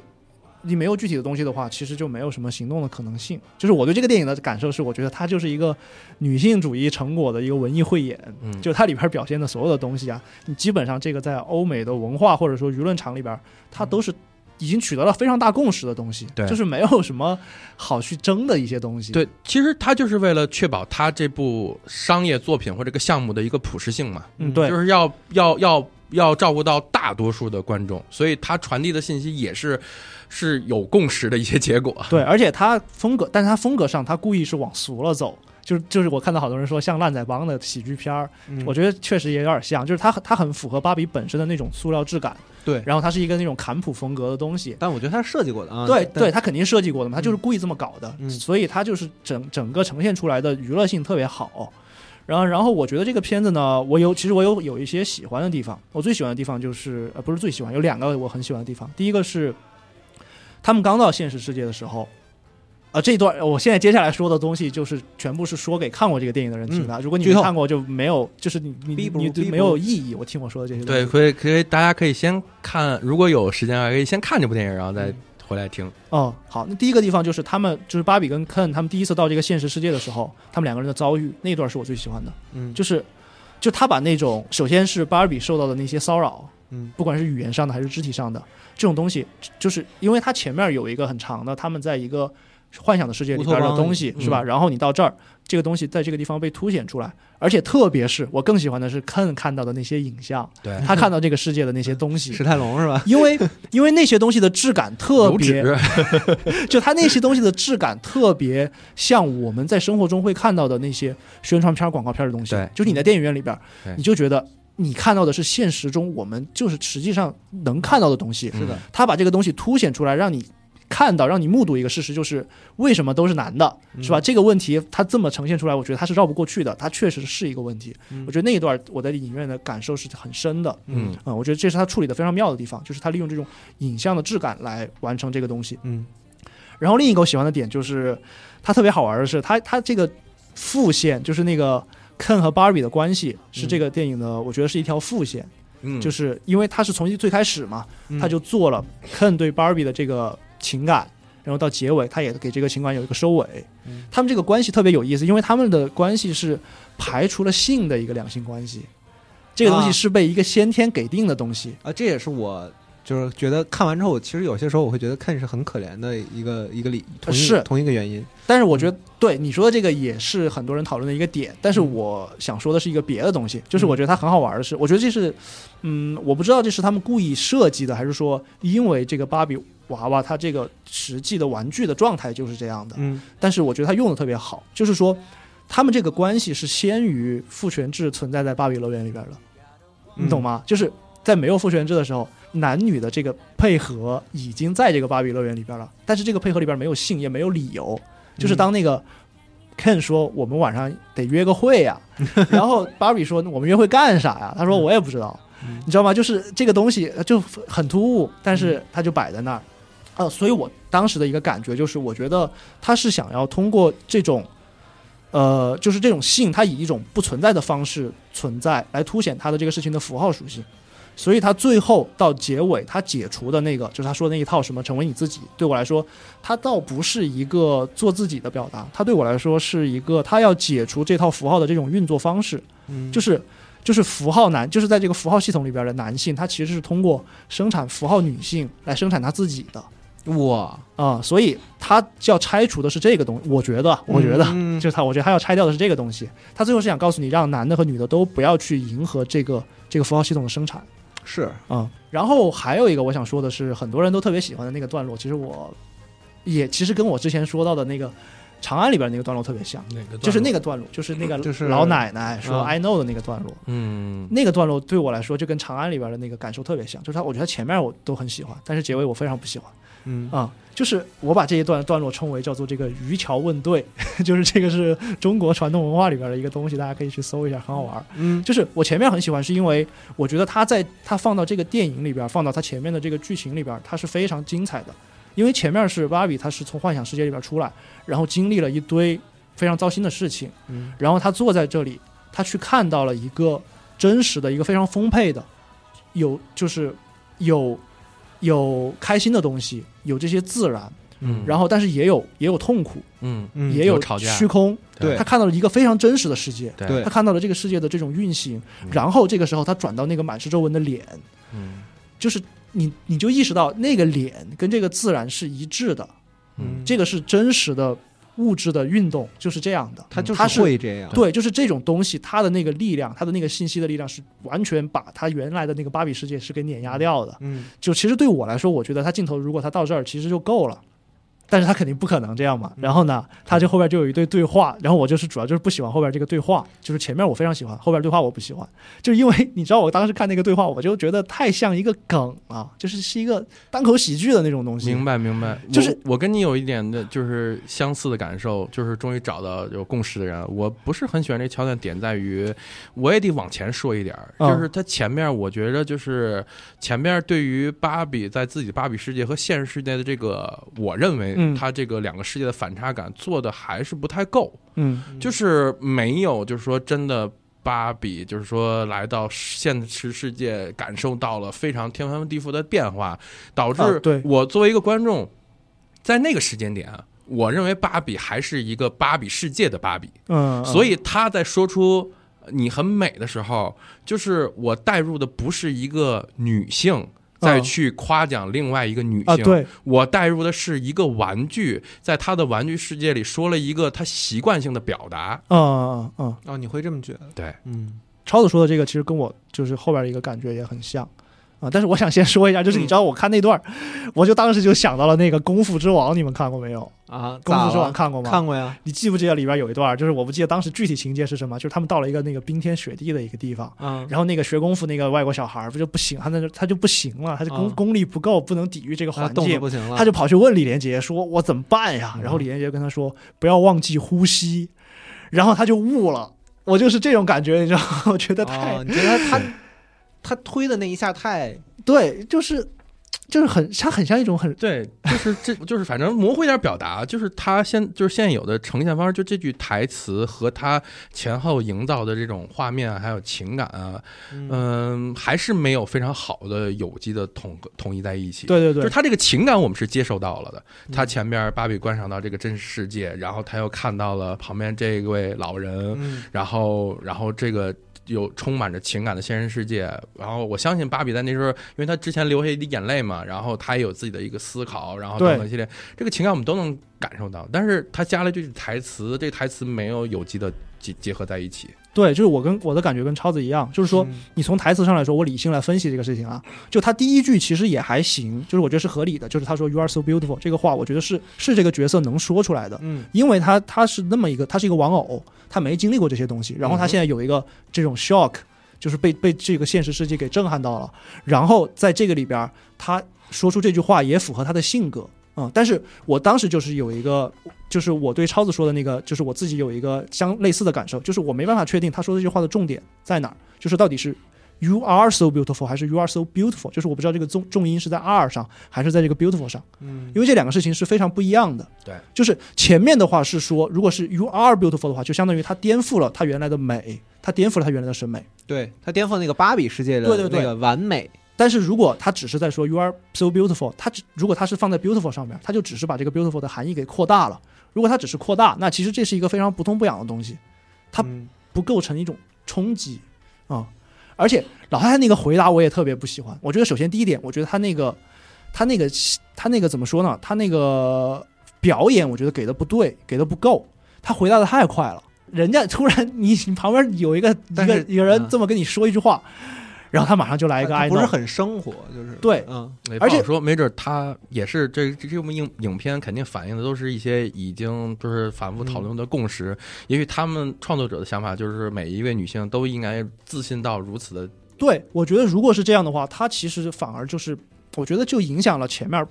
芭比看到的那些东西，就是我当时的觉得，就我当时的感觉就是，我觉得这个老太太她 know 不了，我不知道他 know 的是什么，但我觉得他 know 不了。你不是芭比，人家是有那么一堆事儿，经历了那么一个转变，才有这么一个认知，他就 know 了。那你怎么 know 的呢？但我觉得他他是一个经过时间沉淀的一个，就是其实，嗯，对，就我觉得那个票，那个 you beautiful 那个那个东西，其实是来自于生活大量的沉淀，最后得到的那个东西。它不是他，他肯定，我觉得他不是。对我，我当时是觉得，我觉得我当时，所以我是觉得说，我觉得如果他表演再多给一点，嗯，就是你不要反应那么快，嗯，你感受一下人家跟你说的这个话，你想一想，我觉得可能会好很多，我的感受会好很多，是吧？我我我自己的设想是，我觉得如果这段的对话是由老人先发起的，我觉得可能反而会更合理一点。这也是一个方法，对，嗯，就反正确实有很多招嘛，或者他换个台词，他说 doesn't matter，我觉得也挺好的。反正就是他这个 I know，我觉得有点太狡猾了。嗯，就是这就是我说的，我觉得电影太太精明，我不太喜欢的地方。嗯，而且而且最大的问题是，他这么一段戏之后，其实罗比不是罗比，就芭比，芭比罗比，反正就是很 芭比就是罗比了。对，就是他在这个方向上其实没有变化。就你到了影片最后一个镜头，他都变成一个真人了，他还是那个精致的芭比，他装束。你懂吗？就是，但是我我觉得他最后一个镜头那个妆造是有改变，是有改变，但是我就觉得还是不够，因为，因为我觉得这个事儿他甚至不如你知道以前那个斯嘉丽约翰逊他在那个 ins Instagram 上好像是吧，ins 还是 Twitter，他发了一个自己没有化妆的照片，素颜。对，我觉得你拍了这么一段戏，还没有人家发一个照片那个事情的那种冲击那么大。当然，这可能是过度要求了，这是我自己的一些 一些这个私人之见，这个就不重要。然后，那最后时间也不是很多了啊，我必须要再说一下，我觉得这个电影很有意思的地方，是我自己觉得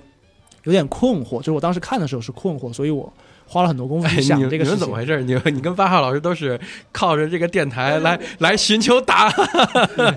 都要抛个问题。我的困惑是这个影片内部的困惑，就是我对他情节很困惑。啊，就是其实很简单，就是到最后那个芭比乐园那个危机解除的时候，那那个集中出现的几个点，第一个点是他们那个投票是被操纵的，女性芭比拿回他们权利的这个事情，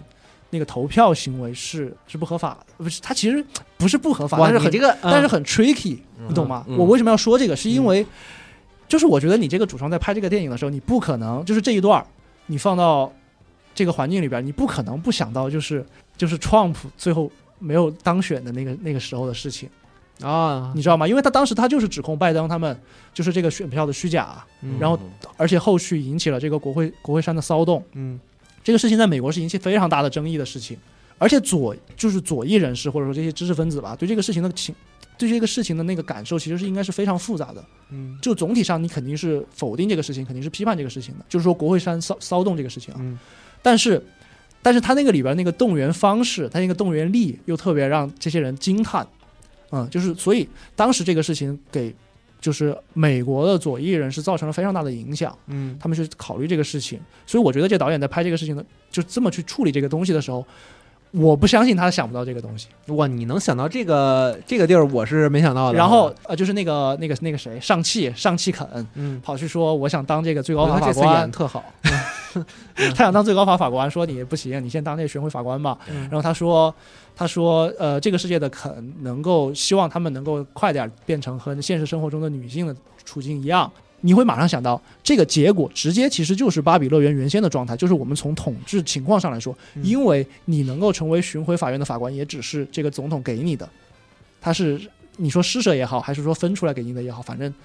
大权是被他们控制着的，就是它呈现出来的状态是这样。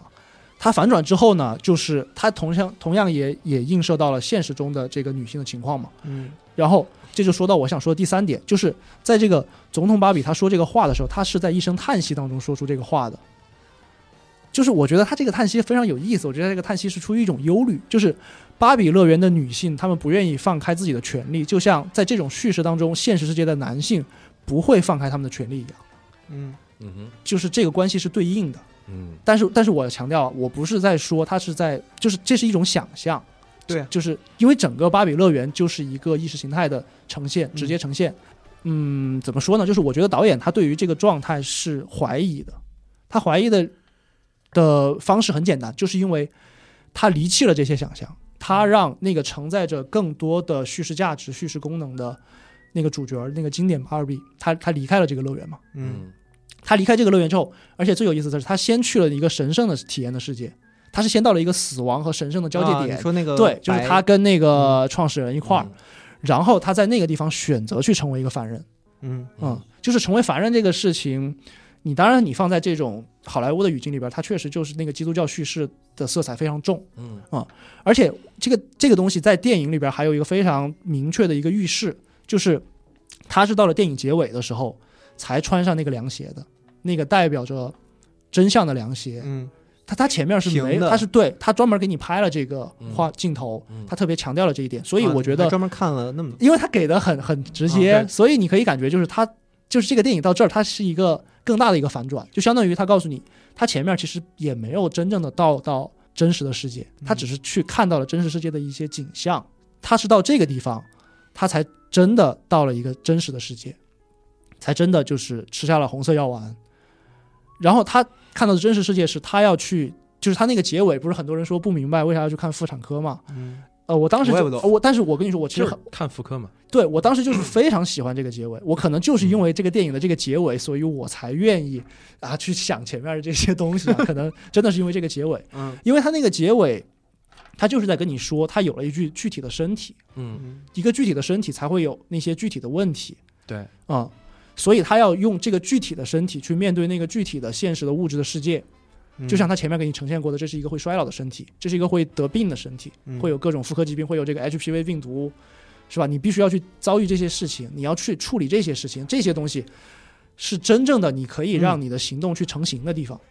啊、而且包括他去看妇科这个事情，就是这个生殖的隐喻嘛，就是去孕孕去孕育一种新的可能，就是这都是就是聚合在这个结尾里面的，这是我非常喜欢这个东西的地方。嗯嗯，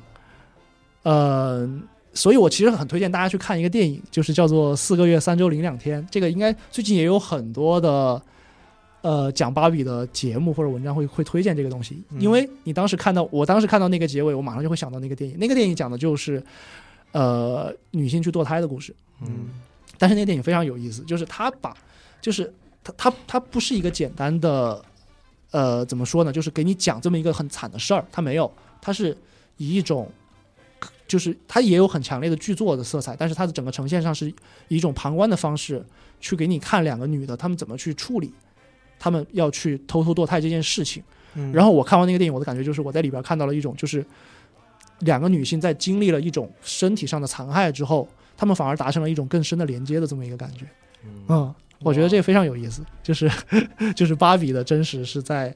另一部电影里边。嗯，嗯，那 Jerry，你还有对于芭比这个人有什么推荐的点吗？就是他说完之后，我其实某种程度上说，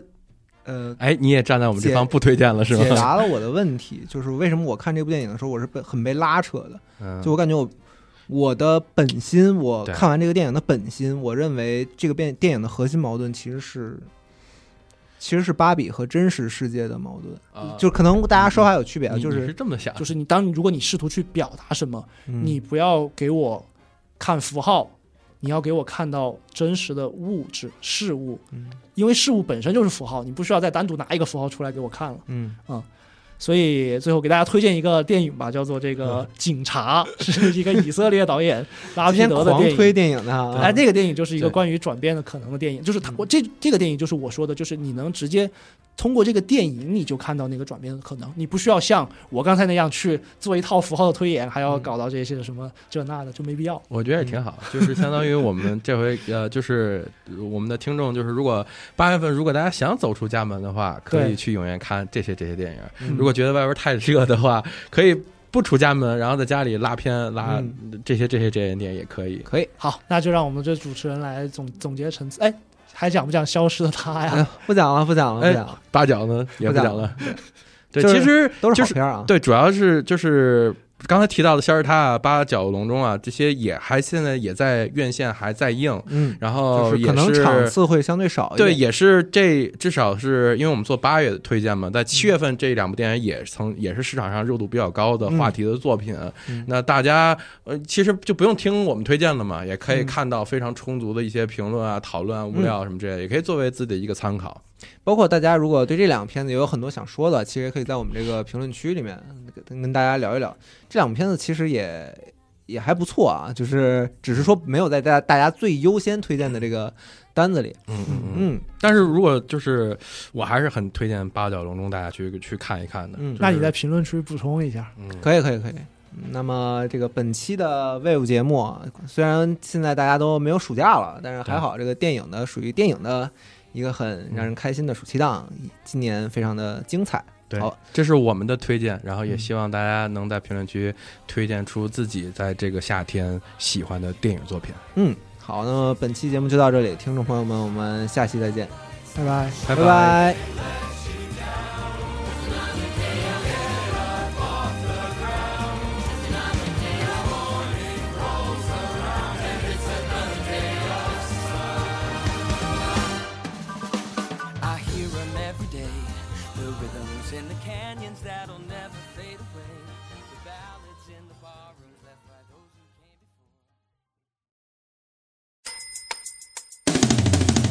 科技变二零二三北京站即将于九月九日、十日在北京北人艺创国际会展中心举办。丰富的游戏试玩、好看的舞台活动，还有精美的场饭礼品等你来拿。更有地狱挑战回归、挑战成功，还有大奖等着你。九月九日、十日，让我们在北京北人艺创国际会展中心见面吧！